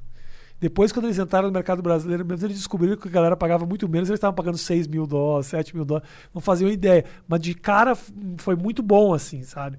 E eles me ofereceram um documentário exatamente assim na época. A gente queria fazer um documentário, você vindo fazer comédia nos Estados Unidos. E era um documentário que tinha uma verba bem legal. Acabou não rolando, mas. Quem sabe no futuro. Mas hoje eles falam que eles não têm interesse por esse tipo de conteúdo. Porque eles sabem que é nichado. É, muito pra poucos, entendeu? É pra quem é Tanto- fã de comédia. Tanto que, é você pode perceber, entusiasta. tanto que você pode perceber que hoje os shows de stand-up no Netflix não tem nem abertura mais, não tem vinheta, não tem mais aquelas aberturas que tinha antigamente do cara entrando dentro do teatro, oh, não sei o que, não sei o que, não sei o que lá. Não, não, não. Agora, tipo assim, começou, você clicou, o cara tá dentro do palco fazendo piada já. Sim. Eles não têm tempo a Ser perder. rápido, né? Os caras começaram a entender um pouco a plataforma. E aí o comediante foi ficando muito naquilo, né? Segmentado Isso. no formato. Formatinho dele. Ah, ele ainda manda aqui, ó. Nariguda é irmão. Boa. O Z Skill mandou 300 bits. E aí, me chamo Matheus Bueno e acompanho o Rafinha desde a época do CQC. Tenho acompanhado o Flow bastante tempo já. Gosto muito do trabalho de ambos. Pede pro Raf- Rafinha mandar um salve pra mim e pros Charqueadas. E o Grê- É o Grêmio, pai. Como é que é o nome dele? É. Ele. A Matheus. Matheus. Salve aí, Matheus. Salve o outro. Que é, que é o quê? Charqueadas. É. Salve pra vocês aí, velho. Charqueadas é uma cidade. Valeu. It's Rafa Morena mandou 40, 400 bits de novo. Salve galera do Flow. Conheci o Rafinha na época da página do Rafinha. Faz Nossa, tempo. Eu não sei o que é a página do Rafinha. Foi aonde eu comecei o negócio da comédia. Era cara. Orkut? Era uma página que eu comecei. Era um site. A minha com- eh, comédia eu comecei na internet fazendo uma página chamada Página do Rafinha. A galera que procura no YouTube consegue até ver os vídeos. Eh, e eu fazia videoclipe. Numa época que ninguém fazia vídeo. A página do Rafinha foi o primeiro site de vídeo de pessoa, não de empresa. Caralho. Foi o primeiro site do Brasil. Eu fazia vídeo antes dos portais, assim. Eu fazia vídeo. Eu queria fazer vídeo. Desde o começo eu queria fazer vídeo na internet. Como tu hospedava esses vídeos? Você quer saber? Essa história é longa, velho. É, mas, mas se você tem. Não, não, eu falo. Ah, não existia, né? É. As pessoas não sabem que as pessoas reclamam de, ai, não distribuiu o meu vídeo. Hum, você não sabe o que eu sofria pra conseguir os meus vídeos. Porque é o seguinte, eu tinha um site de vídeos que era super bem acessado. Eu tinha uma, uma média de 4, 5 mil visitas por mês. Numa época que, primeiro, ninguém, as pessoas não tinham conexão. Segundo, quem é que conseguia ver vídeo? É, exatamente. Entendeu? Verdade. O cara passava a madrugada inteira fazendo download do meu vídeo. E às Isso vezes é- caía. Para um vídeo de 2 mega. Eu sei muito bem, cara. 2 mega e 200 era o que tinha os vídeos, assim, sabe? Era o que eu tinha. O que, que eu fazia? 2004, 2005 ele diz aqui por aí, né? Isso, exatamente. Isso, isso, isso já era bem na frente. A É. página do Rafinha é de 99. Caralho. Eu tinha No nove anos. nascimento da internet. 9 anos. Bem antes do YouTube, eu fazia vídeo pra internet. Ah, eu fazia, eu, eu produzia os vídeos, aí eu editava. Eu queria, na verdade, era aprender a editar. O negócio era editar, eu gostava de editar. Então os vídeos foram uma oportunidade que eu tinha de fazer isso. Eu fazia clipe porque eu não tinha condição de produzir áudio. Porque áudio é muito difícil pra fazer com boa qualidade, assim, sabe? Vídeo tem aí, qualquer celular faz com boa qualidade. Áudio é um puta outro negócio. Na época, eu tinha uma câmera que fazia vídeo, então eu fazia o videoclipe. Eu jogava uma trilha de música na timeline e fazia umas imagens de clipe e depois postava isso na internet pra galera olhar. Eram vídeos de 2 mega que eu colocava no meu site. Quando um dia meu site estourou, começou a bombar pra caralho, e aí eu tive uma multa de 2 mil reais na época. Assim. Caralho. E eu não tinha condição de pagar, isso que eu não ganhava nada. E aí eu comecei a ter muito fã. E os caras falavam, Rafinha, me manda teus vídeos, eu vou postar no meu servidor. E aí até a gente vê onde vai, porque o meu servidor é livre de transferência de arquivos. E aí eu botava no site do cara. Dois dias depois o cara falou, velho, derrubou meu serviço, desculpa, não deu. Beleza, tinha que levar os vídeos para um outro cara. Aí tinha um cara que falava, velho, meu- eu tenho. Eu moro aqui na Suécia. Eu tenho um serviço de hospedagem aqui na Suécia, é super estável. Aí esse demorava oito dias. Caía os vídeos tudo. Aí eu comecei a postar um vídeo na Suécia, outro na Eslovênia, porque o meu site era só o link, né? Tinha o site, mas quando você clicava, Era um portal mesmo. era, era, era- era um site que tinha lá. Assista o clipe tal, assista o clipe tal, coisa. Quando o cara clicava, eu botava o link que eu, quis, que eu queria. Então eu comecei a espalhar meus vídeos pelo mundo, assim. Japão, Caralho, que quê. trabalho É era puta foda. Todo dia eu acordava com um clipe fora do ar. E aí eu tinha que descobrir uma maneira de conseguir colocar eles. E aí eu falei, porra, tô me fudendo aqui. Até, até eu, eu tinha- já tinha quase parado de fazer os vídeos quando surgiu o YouTube. Eu nunca postei uns vídeos desses no YouTube. Mas na época eu tinha parado de produzir esse tipo de conteúdo quando surgiu o YouTube. Esses não existem no YouTube. Tem, Existe, tem. Se ele- procurar a página falou. do Ah, falou. Rafinha, tem lá. Tem lá. Procura a página do Rafinha Mas no foi tu que upou? Não, não fui eu. Foram a galera, a galera que curtia. Eu tenho muita gente que me para Ah, na rua legal. e fala: sou teu fã desde a época da, da página do Rafinha. Eu fui o primeiro cara a fazer vídeo, cara, na internet, assim. Que Que foda, maneiro, não sabia disso. não Também não. tinha mais ninguém produzindo assim na época. Depois começou o Terra a fazer vídeo. UOL, na época, começou a fazer vídeo também. Mas pra mim era uma oportunidade que eu tinha. Eu comecei a. Eu criei um público, eu virei comediante por causa disso. Num- Era, os vídeos eram por, da- por download, não É tinha. download. Caralho. Que é o seguinte. Se eu colocava só o link do vídeo, porque o vídeo era o seguinte, o vídeo começou, em- era em Real Player. Lembra do Tô Real ligado, Player? RMVB. Isso. Aí depois a, a- o Windows, a, Microsoft deu uma evoluída e os WMV começaram a ficar com melhor qualidade. Então começou a ser em WMV. O problema é que se eu colocasse o link pro WMV, o cara clicava, abria, um Abria. streaming. Aham. E aí o streaming nunca dava, né? O cara assistia um segundo, travava. Um segundo travava, porque é tudo conexão pelo telefone. É. Não tinha conexão de broadband, essa porra aí. E aí o cara. Então eu tinha que fazer o quê? Eu tinha que colocar o WMV dentro de um zip. Que o cara clicava e ele baixava o zip. Depois surgiu uma, uma, uma, um aplicativo que se chamava Get Right. Que era o seguinte: você começava a baixar. Se sua conexão caísse, você podia voltar Aham. e continuar baixando. Foi uma revolução essa Nossa, aí meu site voou. Porque os caras ficavam muito frustrados de não conseguir baixar, porque caía. Mas quando ele conseguia fazer em etapas, ele baixava um pouco hoje, um pouco amanhã, depois, tá? Então era uma galera que era muito fã, que passava a madrugada inteira esperando pelo meu vídeo. Era muito legal, foi muito bacana. Pra fazer o upload também demorava pra caralho. Pra editar, pra renderizar, era difícil. Se renderizar um segundo de render durava 12 minutos. Caralho. Caralho. Então era foda. Tudo nos PCzinho cagado, Aham. entendeu? Porque aquilo ali era uma experiência minha pra aprender a editar. Eu queria editar, que chamava de edição não linear. Porque tinha edição linear, que era que você marcava entrada e saída dos videocassete. E aí botava entrada e saída. Eu quero que comece aqui, acabe aqui e tal. Era um negócio que era feito na mão, assim. Com cartucheira e tal. Cara, eu sou velho, tenho 43, né, mano? Tu fazia isso? Fazia isso. Eu, eu era editor antes de ser rosto na frente da televisão. Eu fazia isso. Então a, o- a pá- página do Rafinha, eu comecei a trabalhar no computador, que aí tinha uma- uma- um aplicativo que era antes do primeiro Adobe Premiere. O, o Premiere é o, é o mais antigo que tem, mas tinha uma coisa que era antes do que ele. Eu não tinha câmera. Os primeiros vídeos que eu fiz era com webcam. Porque a webcam, além de você poder fazer transmissão pelo, pelo NetMeeting, que era um programa que vinha dentro do Windows, você podia fazer MPEGs. Você clicava MPEG, ele gravava. E, ah, e aí tinha um videozinho você fazendo. Ah. Aí eu fazia um pedacinho, vai, vai, vai, vai, vai, e fazia um clipe, entendeu? Caralho, cara. Que loucura. Muito foda isso. adorava, adorava as merdas que eu fazia. E era a oportunidade que eu tive de mexer com a tecnologia que eu sabia que ia dominar. Eu sabia que ia virar isso. Então, meu irmão, hoje tudo que eu faço sou eu que edito, eu que monto, eu que faço a montagem. Eu manjo de Photoshop pra caralho, eu manjo de edição, eu trabalho um pouco com After Effects, eu faço tudo, cara. Caralho, também não sabia disso. Tudo. Eu acho que eu nunca tinha dito isso, sabia? Ah, que da hora saber Faço- disso. não tem ninguém que edita pra mim. Eu faço tudo. A edição, o celular, todas as porras que eu posto e tal, eu gosto. É um negócio que eu curto, quando tem um aplicativo novo que faz trilha do cacete, eu fico, eu mexo e tal pra aprender, eu faço tudo, tudo, tudo na mão. Então quando eu tenho uma ideia, porque a minha vontade sempre foi ter autonomia suficiente pra quando eu tivesse uma ideia poder fazer. Porque é foda ficar dependendo dos caras, entendeu? Você manda lá, o cara, ah, eu edito, mas depois e tal. Aí você manda, não gostou, tem que voltar pro cara. Eu gosto de eu sentar e fazer. Eu gosto de- controle de todas as etapas da parada. eu gosto de mexer, eu gosto de, me- eu gosto de trabalhar, eu gosto de fazer isso. Eu, Pode crer. eu curto. E o que, que era esse lance que tu falou que tu fazia antes de, de editar fita cassete? Como é que. Era por que que tu fazia isso? Porque não existia edição através do computador.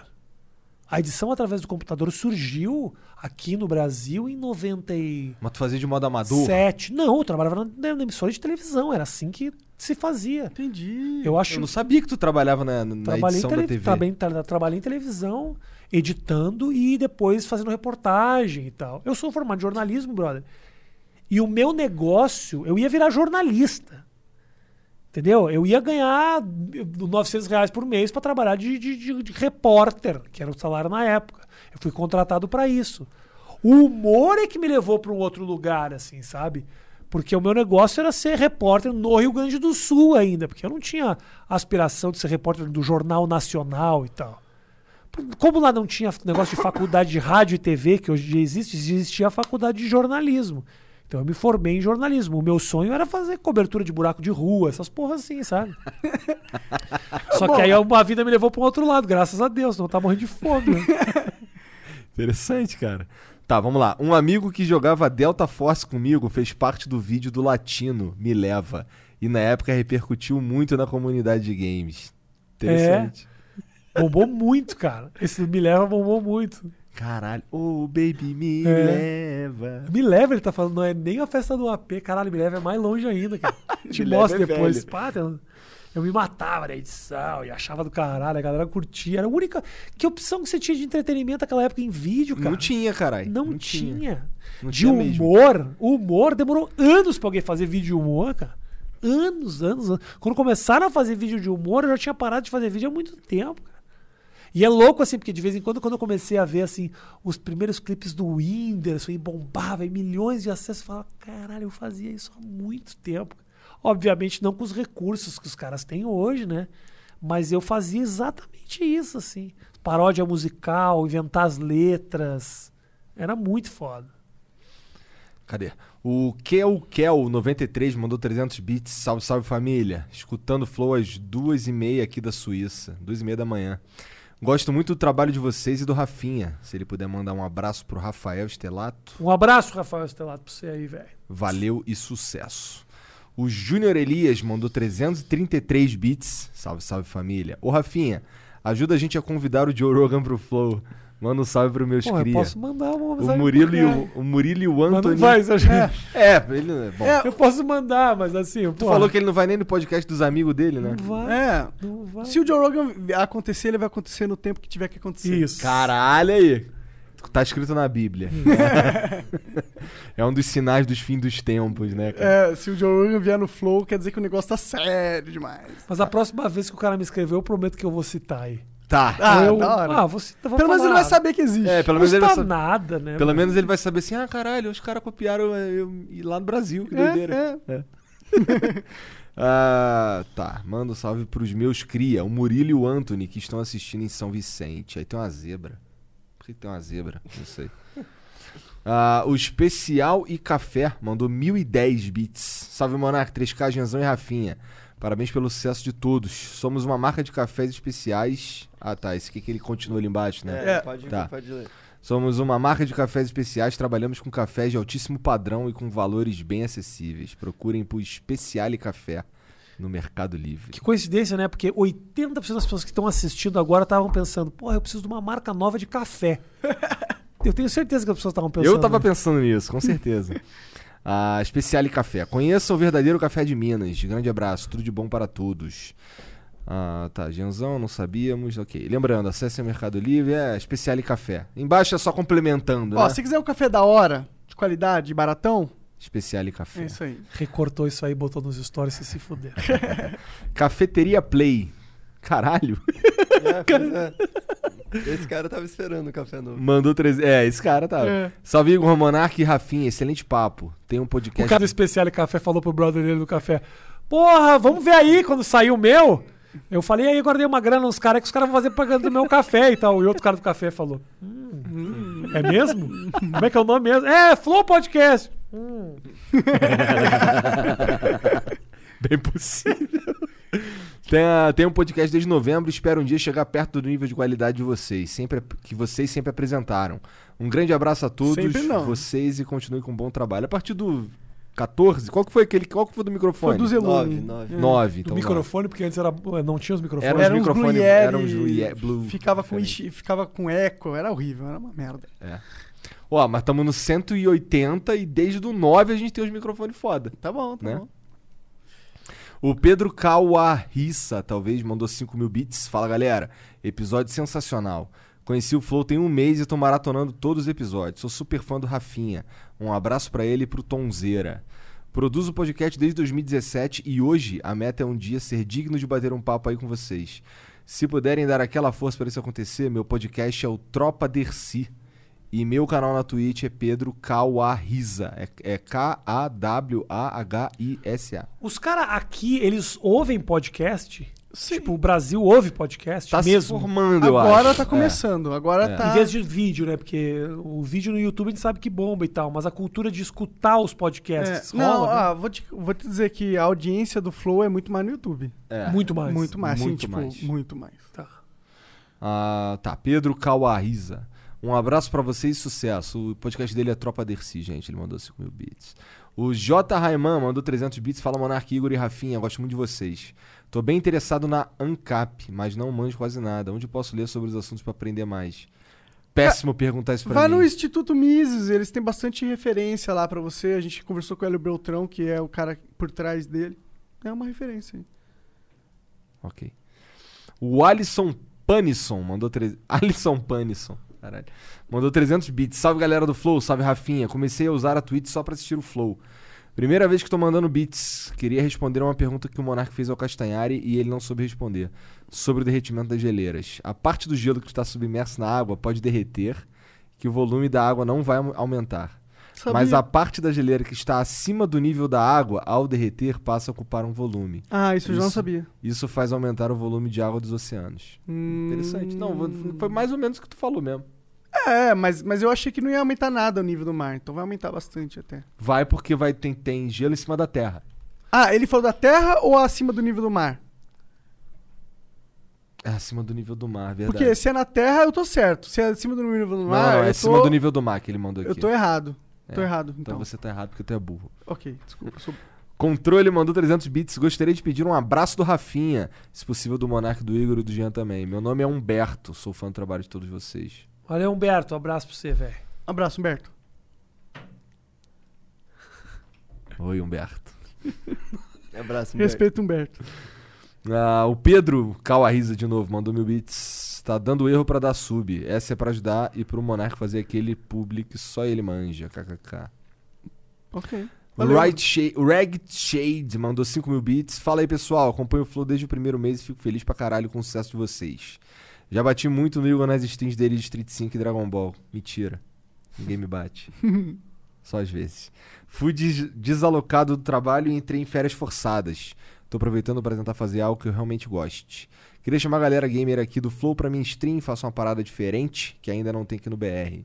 Coloco a galera do chat pra jogar por streaming direto na live. Nunca fiz isso mesmo, não. interessante. É é? Ele, Ele pega o público dele e põe pra jogar junto com ele, é, é, isso? por streaming. Por streaming? É. Como assim por streaming? Provavelmente com Steam, share lá, não sei Entendi, o quê e entendi. Ah, que da hora. Como é que é? Eu não entendi direito. Explica melhor aí. né? É, Foda-se também, é. Bom, vai lá ver, porra. Ele pega É, os caras e chama ponto- pra, pra, pra participar. É. Da, eu jogando Fortnite com um fã. Não, só que eu não sei se é só isso, não. Eu acho que ele, os caras não.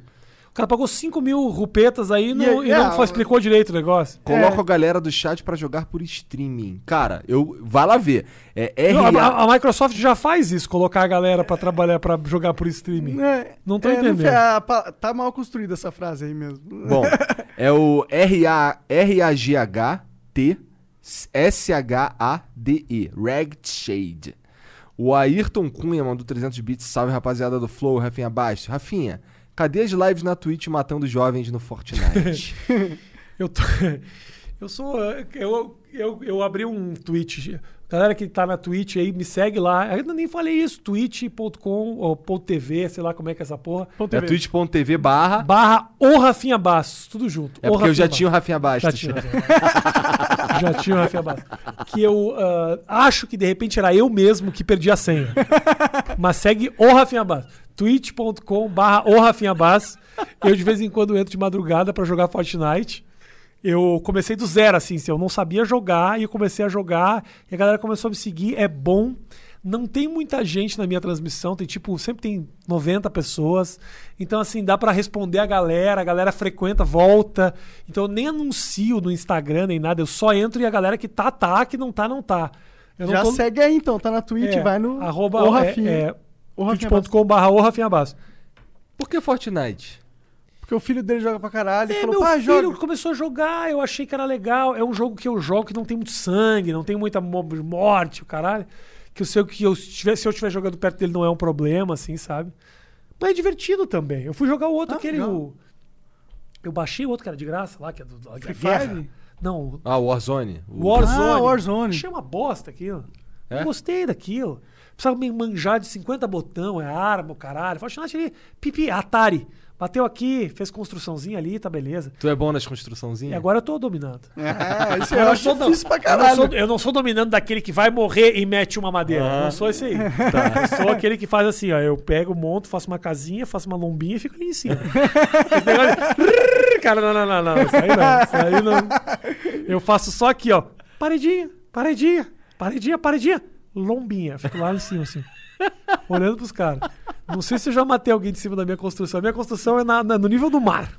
Então é o teu filho que te carrega toda a partida. Porque eu monto o negócio. Sabe o que acontece? Várias vezes eu monto. Eu não sei ainda montar, tipo, as casas, assim, Aham. sabe? Os caras montam Então, às vezes eu forte. monto uns puta degrauzão, eu fico lá em cima, o cara derruba um degrau mesmo, derruba Fudeu, lá da puta. é muito Eu também eu não sei jogar Fortnite. Eu não- também não, também Esse não. lance de, mon- de construção aí me fode. O que, que você acha do Sylvester Stallone? Eu? É. Ah, ele sabe a história. Eu tenho um passado com o Sylvester Stallone. É, é que eu, quando eu gravava o Ultimate Beastmaster, o Sylvester Stallone era produtor executivo. Ah. Hum, Era produtor executivo do negócio. Você fala, pô, legal, será que ele vai vir no estúdio um dia? Porra, Sylvester Stallone. Aham, lembra? sim. E todo mundo queria que o cara viesse. O Terry Crews até, porque fez filme com ele. Falou, será que o Sylvester vai vir e tal? Todo mundo... O Sylvester Stallone é um pica, todo mundo quer, né, velho? Só que aí quando o cara falou, ó, o seguinte, o Sylvester Stallone está vindo no hoje nas gravações, hoje. Então todos os apresentadores falam, pô, que legal e tal. Mas ninguém fala com ele, tá? Ninguém fala com ele. Não tem foto, não tem nada. Ele só vem aqui para gravar as cabeças. Aí todo mundo ali, que tava ali, é meio conhecido nos seus, nos seus países. aham. Sou eu, é um cara que é apresentador de televisão na, na, na O- o Alemanha. Terry Crews, tá o ligado? Terry Crews, a cara. O Sylvester Stallone vai se fuder, Sylvester Stallone ficou puto assim, sabe? Tipo. Aí não, de repente é negócio da produção que pediu pra não fazer e tal. Mas de repente o cara vai chegar aqui e ser, Ser parceiro. sociável. Juro pra você, brother, eu tava, a gente gravava num negócio meio alto, uma bancada alta, assim. Sylvester Stallone veio, gravou, não olhou pra gente, não deu oi pras pessoas, virou as costas e foi embora. Baita arrombado esse Sylvester Stallone. Cusão pra caralho. Não custava nada ter virado e falado: Gente, muito obrigado por estar aqui no programa. A gente tá muito feliz com a presença de todos vocês. Obrigado mesmo, tá ficando maravilhoso. Eu não precisava nem ter vindo me abraçar. Não quero isso. Se ele vira e dá um joinha, Vira fala, Tudo bom, gente? Prazer estar aqui. Pô, que legal que vocês Nice estão aqui. working with you. Nada disso. Pegou, gravou, pegou, foi embora. Por que será que ele Por isso que eu tô, agora eu torço pro Drago. Toda vez que eu vejo Rock 4, eu comemoro com, os- com o soco do Drago. É, eu imagino que deve ser muita sede pra esses caras também. Mas, brother, É, eu entendo, eu não faria isso. dá também. oi, seu É, merda. assim, Eu entendeu? não faria isso. Ó, tá vendo o tipo de gente que o Monark é, Vai né? virar, vai virar. Pois é. Quando ele conheceu o Joe Rogan, ninguém segura. É, eu não vou falar nem com o Igor mais. Ah, o Mujica mandou 300 bits. Monark mais Rafinha mais Igor mais Cauezão. Seriam Ilha de Barbados 2? Pô, a gente podia fazer acontecer um. Porra, nós dois, muito nós legal. quatro juntos. Pô, seria legal. É, podia vir aí, né? Chama aí. Pois o- é. O Cauê tá preso em casa agora porque ele fala. É, que- ele tá. Ele, ele se considera grupo de risco. Ele me mandou uma mensagem falando, brother, eu tava louco pra gravar, mas eu sou obeso e eu acho que eu vou morrer se eu pegar coronavírus. Eu falei, ah, beleza, eu entendo. É, O que não serviu em nada também pra ele deixar de ser obeso, também seria bacana. não, eu sou obeso. Eu falei, ok. Vai correr, não, não, eu sou obeso. Então tá bom, então tá bom. É, tu fica vindo pro Brasil toda hora? Eu venho uma média de uma vez a cada dois meses, porque eu por causa do meu filho. Ah, e venho legal. ficar uns 10, 15 dias com ele, volto pra lá, e venho pra cá e volto pra lá. Entendi. Agora nessa quarentena que eu tô aqui, que eu não tenho como sair, porque os Estados Unidos fechou as fronteiras, assim. Tu não consegue nem voltar pra não casa. consigo porque eu tenho visto de trabalho. Só quem consegue é quem tem green card. Eu Hum. tenho visto de trabalho. Entendo, Aí o país ainda tá fechado pra quem tem visto de trabalho. entendi. Que merda. Então tu tá aqui há mó tempão do caralho Porque já. há muito tempo. Mas também assim, não E como é que tá a tua casa lá? tá parada, velho. Tô pagando um aluguel filho da puta em dólar. Saí de lá, o dólar tava 13,50, tá, no... tá 5,50 agora. Ai. E em Los Angeles? Agora é Nova Nova York, né? York, pior que é caro Tu acha que é- é mais caro ainda que, que Los Angeles, Nova York? Nova York é mais caro. É? Caralho. Dor. Bom, a Ilha de Barbados? Hahaha, mandem um abraço pro Mujica de Porto Alegre, também conhecido como eu. Salve Mujica. Abraço, Mujica. Valeu. O Renato, o Renato 1614 mandou 300 bits. E aí, gente, adoro o trampo de vocês. Aproveita o Rafinha e pega o contato do Pondé pra tentar levar aí no Flow. Ah, pô, dá pra vocês. Rafinha tá fudido, meu amigo. Nós Vamos- Ah, encher o saco vocês, dele agora, cara. Ajudo vocês, claro. Já vou levar essa câmera daqui mesmo. Ah, pode levar, beleza. Só Pode isso que levar. tu quer, pode levar. o Marcola, pai no game, mandou 300 bits. Rafinha, qual o caminho pra ingressar no stand-up hoje em dia? Como você faria? Uau, cara. é, Tá fudido. É, faz faculdade de agronomia. Não, é. No escreve, YouTube, né? escreve e se puder cria uma personalidade no YouTube que te dê algum público. Porque você tem que ter público de alguma forma, entendeu? Se você tiver qualidade mesmo, você consegue furar as barreiras. Mas quem é ruim, tá começando e não tem público, meio que não tem pra onde ir. Se você se esse é seu sonho, segue. O mercado ainda é muito pequeno, ainda tem muita possibilidade, mas mas se você tiver É difícil é mesmo. difícil pra caralho. Não tem, não tem. Ainda mais agora. Agora não tem mesmo aberto, mas também não tem muito clube aqui no. Amador no, no Brasil. Tem, o- Tem. open mics rolando diversos. Open mic. Mas tem diversos? Tem, mas não é tanto. Tem, Pois é, pois é. tem, mas não é tanto. Eu não sei, eu tô um pouco por fora mesmo, cara. A galera Agora sabe o mais. negócio é States. Chupa o pau do Thiago Ventura, que ele te É, dá uma boa, aí uma seria... seria uma boa oportunidade. Não que também tenha gente que chupou. Eu não sei de ninguém que tenha chupado o pau do Thiago Ventura. Tu chupou o pau de Porque quem? vai que alguém chupou o pau do Thiago Ventura e a mina tá lá, tipo, nossa, jogando na minha cara. Não sei se isso aconteceu. Eu Deve falei, ter algumas meninas. falei da Dé, uma menina tá se sentindo, nossa, me jogou. Eu tomei um exposed. Ah, não sei se chuparam o pau do Que Ventura. machista, cancela o Rafinha. Não sei, não sei disso. Ah, o Neo0001 mandou 300 bits. Queria mandar um abraço pro Rafinha, que só vi de longe no YouPix Porto Alegre. Trouxa não foi almoçar comigo. Cauê, PC e a galera. Pro Monark por ter jantado comigo na BGS 2012. Mesa lotada de youtubers. Bons tempos. Quem que é mesmo? A pessoa perdeu. Neo0001. Ah, sim, pode crer. Ah, bons tempos. Igor, Mouse aí, te conheço há pouco tempo, mas tu parece ser da hora. Abraço. Lê do engano. o Cessante mandou 300 bits. Salve Flow, salve Rafinha. Muita sacanagem do cara não jantou comigo. Eu não sei quem é o cara. Os porra, Rafinha, pau no cu, não jantou comigo. Brother, eu não te conheço, irmão. Se eu te conhecesse, a gente super jantava. Você jantou com o Monark, tava numa mesa de youtubers. Uma coisa é você sair porque você, você quer me comer por acaso? Mesa de youtubers é outra coisa, velho. De verdade, né?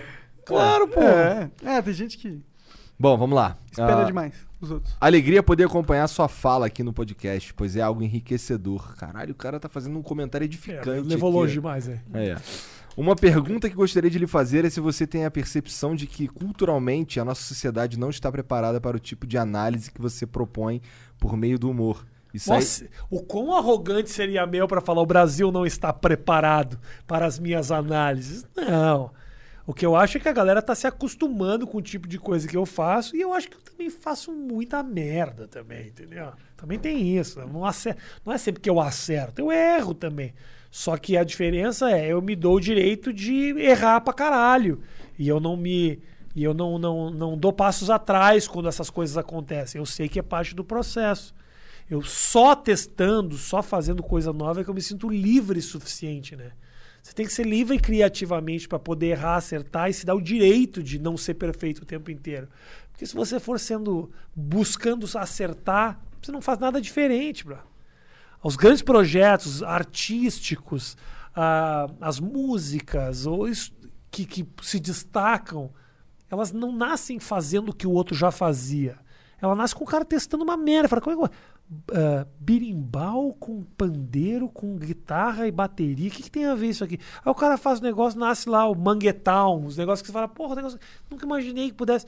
Então é, eu sou um cara que eu testo muita coisa, entendeu? E eu não tenho medo de testar. Essa é a única diferença. Mas não acho que tá, não tá preparado, não. Ah, tá. Tipo de análise você propõe por meio do humor e sair do país e ir para um outro país como os Estados Unidos foi uma maneira de encontrar espaço e ambiente para poder se expressar e ser entendido? Não, foi uma maneira que eu tive de me sentir desafiado, isso sim. Manda um abraço pro Evandro e a Tássia. Boa. Kaiskik mandou 500 bits. Boa noite, Flow. Minha amiga está escrevendo um artigo para o mestrado sobre cultura do cancelamento. E eu queria saber a opinião de vocês. A cultura do cancelamento de fato ajuda a combater o discurso de ódio? Na visão de vocês, ela é benéfica para combater o racismo e outras mensagens ofensivas? Cara, a gente conversou sobre isso aqui um tempo, né? É, é porque essas mensagens chegam ao longo do Tá, programa. então, tem aí o que a gente pensa É, sobre pega o. Vai ser um corte muito legal sobre É. isso logo logo. É. O, o Varoga mandou 300 bits. Rafinha, parabéns pela carreira, tu é foda. Obrigado. Pergunta. Você recebeu alguma lista de piadas proibidas de serem feitas quando foi pros clubes nos Estados Unidos? Não existe isso, cara. Não existe isso. Nem aqui existe isso. Não tem algo que não possa ser dito, né? Entendi. Não tem algo que não possa ser dito. O que resta é o comediante ter senso de fazer algo que seja legal. E principalmente saber lidar quando o que ele fez não foi visto de uma maneira positiva. Que aí o controle está no comediante. Eu não posso controlar a maneira que vão ver o que eu disse. O que eu posso controlar é como que eu recebo isso, né? Como é que eu, isso vai me guiar? Será que isso vai me constranger da próxima vez que eu for escrever? Será que eu não vou querer fazê-la de novo porque essa desagradou esse público? Será que a piada realmente é ruim? Porque também tem isso, né? Às vezes você fica batendo, na- de- dando de cabeça na parede com uma piada que não é boa, porque você confia nela. Então é muito surpreendente. E, e nos Estados Unidos o que eu senti é que é ma eu tenho menos controle do que vai dar certo ainda. Entendi. No Brasil, com o passar do tempo com a minha carreira, quando eu escrevo alguma coisa hoje, no papel eu já te digo aonde vai ser engraçado e onde não vai ser. A minha porcentagem de acerto é de 80%. Tem uns 20 aí que ainda me pega, opa, aqui é engraçado, ou tipo, nossa, isso aqui não tem graça. Mas 80% eu hoje já sei. Nos Estados Unidos eu tô ali uns 45, qua- 50%, assim, que eu falo um negócio e eu sei. Volta, e- quando eu falo um negócio que eu acho que não vai ser engraçado, meu, meu acerto é de 80%. Nos Estados Unidos, hoje eu tô ali 50, 60, que eu escrevo e falo, isso é bom. Então, isso é um negócio que, é, que eu confio. É só isso, é só o controle que eu tenho. E Entendi. por isso que pra você também deve ser importante poder errar, né? Porque se você não tem esse controle, e como que você vai explorar o que funciona ou não, pra você ter cer- certeza, né? Exatamente, é dando a possibilidade de não acertar. É isso. Tá. Lista de piada, tá. Movimento cancelamento de lá é mais forte que o nosso? Abraço. Cara, os caras não enchem muito saco de, de comediante lá, não enche? isso. Enche? Não, é a mesma coisa. É mesmo? A galera que fica achando que os Estados Unidos é mais fácil. Não, é porque eu, livre, eu vejo, não é, eu vejo o que os caras falam e é sempre uns bagulhos sinistreza. O Dave Chappelle falou um monte de bagulho sinistro no palco. É que eu acho que eles fazem isso já há muito mais tempo. Seria muito ridículo alguém te processar por uma coisa que você disse, porque lá tem a tal da primeira emenda Aham. que permite que você fale o que você pensa, o que você quer, Que é com uma- as devidas restrições de ataques racistas e Assim, que eu acho que é uma grande diferença, assim, da, de lá pra cá, assim. As leis no Brasil, elas são... Eu acho que dificulta o teu trabalho também, porque tem muita lei contra a honra, tá ligado? Que... Mano, É. a honra não devia ser assegurada por lei, tá ligado? Eu acho que a eu acho que aqui ainda é muito tá muito no começo isso. Lá os crimes de perjury, essas coisas, eh, injúria, difamação, isso existe também lá, mas não se leva tanto a ninguém vai me processar por uma piada que eu disse no palco lá, entendeu? Aqui você eu paguei já gastei muito dinheiro por causa disso, entendeu? Mas mas a princípio a repercussão negativa. O problema não é tanto o processo. É o que eu disse isso quando a gente estava em off. O problema é a dor de cabeça que isso causa para a carreira do cara, seja ele um diretor de cinema, seja ele um ator, ou seja ele um comediante. A dor de cabeça de você ter que se explicar, de você ter que falar, puta, eu não quis falar retardado, eu quis falar tal coisa, eu quis fazer isso, eu não quis falar aquilo, essa palavra eu usei no contexto tal, e as pessoas quererem te demonizar, é isso é que desgasta. O processo Isso é um paga. fato o processo você É. paga. Um processo de ah, injúria, difamação e tal, aqui no Brasil sai no máximo 50 mil reais. Para um cara que tem um tamanho assim, não é tanto dinheiro. Você processar, tirar 50 mil reais do Jô Soares. Ele cagou pra isso. Cagou, Ele agora gasta se- no restaurante Isso. Agora, se toda a matéria que sai sai dizendo que o cara é homofóbico, não gosta de gay. Isso não tem como comprar ah, de isso volta, aí, não- né? Isso aí você é difícil pra caralho. Beleza. Ah, o Juan Valenciano mandou 300 bits. Rafinha, tu que é um cara cabeça, acha que não vale a pena juntar uma galera de direita normal e fazer uma frente única aí de assuntos comuns aos dois lados, tipo fortalecimento do SUS e educação de qualidade e meio ambiente? Porra, junta o Kim e uma galera boa e vamos dar opção em 2022. Eu acho que tem uma direita menos radical que a bolsonarista. A direita não é isso. O problema é que não tem nome grande o suficiente pra fazer frente nas eleições, entendeu? Tem o cara que é liberal pra caralho, eu nem me lembro como é que é o nome dele, que me deu entrevista outro tempo. O do novo? É, O Que é bonzinho. Amoedo. Amoedo tal. É um cara que. ah, a filosofia é liberal e tal. Não que eu concorde com tudo, mas é um cara que por vezes, representa uma direita um pouco mais equilibrada. é. Mas eu não sei se tem força suficiente nas urnas. O Brasil tá funcionando muito na base do grito, velho. Na urna eu não vejo também. Eu vejo o Amoedo um bem fraco na, nesse quesito. É, talvez não tenha força suficiente, entendeu? O Alpen Black mandou 300 bits. Mano, Rafinha Bastos, um verdadeiro comedian king. Cusão, reli- cuzão, resiliente e pioneiro. Como não amar o trampo desse cara? Parabéns, Rafinha, e parabéns ao Flow por convidar esse gigante. Trocadilho. po- Como é que é? Obrigado, velho. Valeu. Valeu. Trocadilho, pode falar aí, Rafinha. Bom, não entendi. Mas o Rafinha é grande pra caralho mesmo. Ele chegou aqui, eu falei, caralho, Eu cara é acho grande. que foi uma referência ao pênis do Rafinha. Tá, talvez seja. Isso é verdade. Eu não sei. O Caio Barcelos mandou 300 bits. Nunca apareceu uns, uns vídeos no X-Videos que os caras falavam: olha lá o Monark. Olha Já? Sim, tem um vídeo aparece. do Monark, pô. Tem um vídeo de eu É. comendo a esposa do Venom, mas não sou eu, tá ligado? É um, é um cara me imitando enquanto ele tá comendo uma mina e no título ele colocou Monark comendo. O cara tava te imitando. Tava, com a vozinha do Monark. Fazendo a vozinha do Monark. Era, era em português? Assim, não, não, ele, ele realmente fez pra me imitar. Ele tava me imitando. O Monark, ele me assistia, ele fez pra me imitar o negócio. Aonde que tá esse vídeo? Tá no Xvideos, tá Se você procurar Monark, você acha? Tem quatro- meio ah, milhão mas eu de não vou views esperar lá. nem acabar. isso. você tá falando sério? sério. E é você comendo a mulher de quem? Não sou eu, tá? É um, Não, é um, o- é- o vídeo do cara. Do Venom, que é um amigão meu, tá ligado? Ah. Que a gente fez. Sim, eu sei, conheço, eu sei quem é. Então. Tá. Que foda, velho. O cara. Não, meu tem uns caras com umas tatuagens, assim, que de vez em quando aparece. Os Aparece. caras falam, ah, o Rafinha comendo a mulher lá. É, vazou, vazou. Ah, o. Quem mais? O Caio Barcelos mandou: chamem o Leandro Narlock e o Joel Pinheiro da Fonseca. É, o Leandro é gente boa. O cara legal, papo legal pra vocês também. Legal. Não. É, a maioria desses caras assim, não é que a gente não quer chamar, é que o, o- o- com- chegar no cara é, é- não é tão fácil. É. Tá? Mas a gente vai Os Leandro fora- tá aqui, eu posso contar tudo pra vocês. Os né? caras fora da internet, de uma maneira geral, são mais difíceis. Monark comendo mulher do Venom e mamando. Salve pros anão. Tá, tá fa- E mandando. Mandando E salve. mandando salve pros anão. É. Não mamando. Monark comendo mulher do Venom e mandando. Aí se você ver, ele vai estar me imitando. Como você tá mandando salve pros Porque anão? ele fala, fala para a linha do bananal pra, pra mina, tá ligado? Panelinha do Bananal é um grupo do Facebook e eles se, e eles se identificam como anões. Entendi. Ah, não, é. é. Aí é não, é Foda, irmão. velho. Pornografia é muito criativa, as pessoas não dão o devido mérito. Cadê? Ah, o Alisson. Não, pera, ah, chegou, em- chegou mais um aqui e desceu tudo. Tá. O TG. Vamos, ó, para Dai- de mandar que já tá muito extenso. Esses... É, é, dá um tempo aí. O TG Dai mandou 300 bits. Salve, salve família do Flow. Obrigado pelo conteúdo, sempre 300 foda. bits é quanto? Vintão. Obrigado pelo conteúdo, Por sempre que foda. bits? O cara não manda 20 reais, por quê? Eu porque- Mas é que a Twitch, ela é Ah, gamer, Twitch. tá ligado? É, é, é uma moeda da Twitch. Eles compram Tá. bits. Eu entendi. Porque também é, senão vai ser diferentes moedas, é, É. é um puta trampo. É.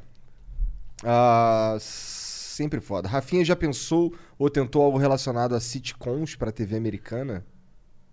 Eu tô lá pra fazer stand-up, irmão. Eu, é, até de vez em quando passa essa ideia, Rafinha, traz um roteiro, Rafinha, apresenta tal coisa, meu irmão. Eu quero focar no que eu gosto e sei fazer, sabe? Eu já fiz muita coisa aqui no Brasil que eu fui me meter a fazer porque eu queria ter feito e fiz. E sou feliz e realizado por ter feito. Mas não era algo que eu pirava. Eu piro em fazer stand-up e tô me dedicando a isso lá. O Rafa Moreno mandou umas 300 bits. Rafinha derrubou os servidores do Matrix, provedor de Floripa, com os vídeos da página do Rafinha. Mas é isso aí. É bem isso aí mesmo, velho. Ou derrubador de servidores, Rafinha É, pior é que era, rolava isso direto mesmo. O Alisson Panisson mandou umas 300. Mandei bits sobre as geleiras sem pesquisar e acabei falando merda. Porra, o cara veio tirar uma. Não, tava certo! calma, calma, calma. Calma, tá. O gelo que tá boiando desloca a mesma massa de água quando derrete. Mas o gelo que tá na terra derrete e vai pra água. Foi o que eu disse. Isso faz o O nível gelo dos que tá na oceanos Terra subirem. derrete. Então, se o gelo tá em cima do continente e derreter, aí ele aumenta o nível do oceano. Tá. Mas se o gelo que tá é, no oceano boiando, tipo um iceberg, Aham. derreter, ele não aumenta o nível do oceano porque toda a massa do gelo já tá contabilizada no oceano. Jura, mas ele tá em cima da, da, da- da água. Então, essa é a, é a pira, mas, Mas eu já é- vi. Não, se derrete e sai pra. Não, eu já vi um cientista. Eu sei disso porque eu vi um cientista falando isso. tá Pensa o seguinte, pensa o seguinte. Você tem isso aqui dentro da água. Ó, isso aqui. Uhum. Quando isso aqui inteiro derreter, a água faz assim, brother. Mas eu acho que tem uma coisa com a densidade do gelo, quando a água congela, que aumenta um pouco a densidade e o volume dele do, do, do gelo descongelando internamente, eh, ele compensa, porque ele vai descongelar e vai diminuir o volume. Porque o- a água é o único eh, líquido que quando ele congela, ele expande. Bom, ó, Flow também é cultura. Sei que ele mandou aqui. Eu não sei o que eu tô falando e você muito menos. Ele só mandou aqui. Eu tô certo, Então vai- o Monark tava certo. Olha lá, olha lá, eu acho que eu tô certo nisso. Alguém. Ah, por favor, cadê o Pedro Loss? Pedro Loss? É, porra. Pedro, pô, responde a porra do WhatsApp. O Polenta mandou 300 bits, salve, chama o Nego, de, Nego Di pro Flow. Abraço do Rio Grande do Sul. Nath Bert, eu te amo. Caralho, o cara tá fazendo... Caralho, né? O Renato Reis mandou Tem 300 mais quantas aí, cara? Eu- Esse é o penúltimo. Ah, ótimo. Rafinha, você fica com o cu na mão toda vez que seu nome sobe nos trending topics Sim. do Twitter. Graças a Deus, agora tem outro Rafinha que é do Flamengo, eu fico mais aliviado. Falta ver quando aparece o Rafinha, eu falo, que merda eu fiz? Ah, não, eu fiz um gol. Ah, tá bom. O Jesus Mateus SG mandou 300 bits. Eu, como uma das 10 pessoas que assistiu a vida de Rafinha Bastos na, na FX, notei semelhança. Terceira série mais assistida da televisão a cabo brasileira em 2013. Caralho! É. Aí sim. Vou botar no, no, no meu canal do YouTube logo, logo. Ah, que massa. Tu, vai, tu pode fazer isso? Eu Como é que é? tinha já, eu tinha posto, e aí eu tirei tudo, porque eu quero. Passou tanto tempo que eu quero ver se mais pra frente eu coloco de novo. Eu tinha, porque é é, foi uma série feita pela minha produtora. Então era tua. Tem a- In-house. Era minha, junto com a Fox, mas era também minha. A quatro cabeças que tu falou? Não, eu fiz com a Zeppelin, que era lá do Rio Grande do Sul, uma produtora super legal. Que legal. Muitas das coisas que eu produzi eu tenho o direito de postar e tal. Eu daqui a pouco vou começar a postar o chamado central, que é o do policial que eu faço. Maneiro, cara. Ah, eu vi que é, você também. Nossa, maneiro ter esse controle sobre o teu próprio É, conteúdo, tem né? alguns que eu perdi, velho. Infelizmente, tem horas que você vai falar, tipo, ó, pra você fazer, não é seu. É da produtora ou é da emissora, muitas vezes, né? Não é todo mundo que consegue ter um pouco esse controle. Você não pode fazer algo, por exemplo, o show que eu fiz pra Netflix, é deles. Ah, imagina. Eu, inclusive, Não- escrevi pra eles já, entendeu? Eles não permitem que você coloque trechões no teu, no teu canal do YouTube, por exemplo. sabe? Entendi, entendi. O Jesus Mateus. Ah, tá. Ele tá falando aqui. A vida de Rafinha Bastos na FX. Notei semelhanças com a série Louie, do Louis C.K. Ah, era uma puta referência pra mim né, quando eu fui escrever, não tenho dúvida. Ah, então ele perguntou, houve influência do Luiz, com super, certeza. super, claro. Na sua série, ou- na sua série ou no seu humor de uma maneira geral? Do Louis C.K.? É. Ah, eu acho o cara muito fodido, cara. É, Pra mim, um dos vocês conhecem? Aham. Conheço. É um dos caras mais pica que tem lá. Que agora se fudeu aí, porque É, se masturbar na frente das, das- É. do, do pessoal. é. É, mas é um puta cara. É foda isso, né, cara? Eu, eu fico sempre na dúvida se eu, como é que eu faço, eu- se eu divido o ser humano da arte que ele produz, né? Meu filho outro dia tava vendo Michael Jackson. E eu sou um cara que o Michael Jackson, por exemplo, pra mim, morreu. Todo mundo que fala aqui, que levanta essa questão, eu pergunto, porra, mas o Michael Jackson? Michael Jackson, pra mim, eu não consigo mais. É mesmo? Eu não consigo mais. É foda, né? Não consigo. Eu escuto. Não é que eu fico com nojo. Eu não boto Michael Jackson. Eu não fico tipo, tira esta merda. Não é isso. Meu filho quer ouvir, ele ouve. Aí eu não vou atrás. Quando chegou na minha playlist, eu dei uns. Tirei, tipo. Tirei da playlist. e Falou tal. pra não, não recomendar no Spotify. Não recomendar no Spotify pra mim e tal. Eu fiquei meio assim, porque tem um negócio de criança. E eu- Aham. me pega muito isso. Mas é foda. Agora, o Woody Allen, por exemplo, eu acho do caralho o filme do cara. O cara tem uma puta história estranha. Que foi lá, casou com a filha adotiva. É estranho. É foda, é foda. Tá, é... Gosto das séries que você escreve. Tem algo no gatilho, talvez lá nos Estados Unidos? Por enquanto, não. Eu quero postar o que eu fiz mesmo logo no meu canal, sabe? Quero investir mais na internet. Eu perdi muito tempo da minha carreira na televisão. Muito tempo. Sente que tu perdeu o tempo? É. Eu sou. Eu, eu costumo sofrer com essas coisas, assim, às vezes, sabe? De achar que eu deveria ter investido meu tempo em outras, em outras empreitadas. E talvez eu esteja enganado, mas eu sinto que sim. Na época que a internet começou a dar certo, bombar e tal, eu comecei a. Eu estava muito focado na televisão, com a absoluta consciência de que eu estava dando o caminho pro lado errado. Eu sabia que era importante pra mim, primeiro, porque me pagou uma grana que eu não tinha como receber na internet. E segundo, porque era onde o público tava ali, o público tava vendo. Entendeu? Não tem. Mas tu sabia que o futuro eu era a sabia internet. que o futuro não era o presente. Era, e era algo que eu já fazia desde 99. Verdade. Era pra eu ter encabeçado isso, entendeu? Entendi. E Ah, eu mas não tinha tempo. Você é um pouco que encabeçou, porque você é um influenciador inf- é, que tava na internet Mas sabe o sentimento pô, que você 10 teve? anos atrás. Sabe o sentimento que você teve naquela tua transição ali, que você ficou meio perdido? Falou, pô, eu comecei essa história, mas eu senti isso durante um tempo, Entendi. sabe? Eu senti ah, que eu poderia ter focado em outras coisas. Entendi, entendi. Eu me lembro que há um tempo atrás o... tive uma- um jantar lá com o, o, o, o João. Caralho, esqueci o nome dele. O cara que é ex da Cleo, que é lá do, do Porta dos Fundos, velho. Meu amigo. Caralho, eu não sei. Bonitão, comigo, pegou várias. namorava com Sabrina Sato. João lá. Vicente! Nem sei. É Não o ator da Porta dos Fundos, é o cara que é um dos sócios. Chegou e falou pra mim, pô, cara, é meu amigo, cara, desculpa aí, velho. Ah, a gente saiu pra jantar Ah, ele tu falou, sabia que era João. sabia. Tu É. chama ele de João, João. João Vicente, cara. Que isso, cara, meu amigo. E aí chegou na hora, a gente saiu pra jantar e falou: tô montando um negócio lá com o Kibe e com, com o Ian.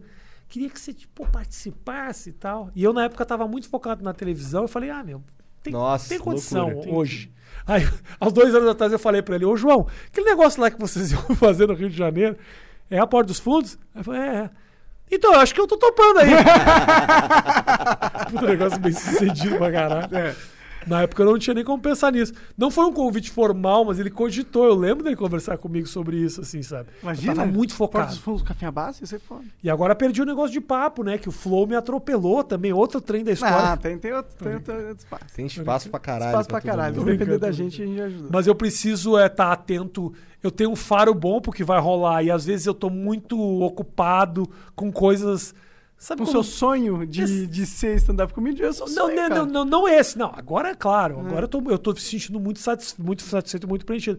Mas sabe quando você tá fazendo alguma coisa no computador que você percebe assim, tipo, caralho, eu tô há duas, três horas fazendo essa Ah. não me acrescentou em nada. Sim, Ou você tá num game que você fala, mano, já deveria ter feito tá, isso, isso, isso, não fiz. muito isso. Eu sinto que eu botei algumas prioridades que não iam me levar pra frente na frente do meu do- de alguns dos meus sonhos assim eu não quero mais deixar fazer isso por isso que eu não vou perder essa oportunidade que eu tô tendo nos Estados Unidos agora sabe como eu perdi lá atrás quando eu fiz faculdade eu me machuquei e falei porra eu vou voltar pro Brasil Hum.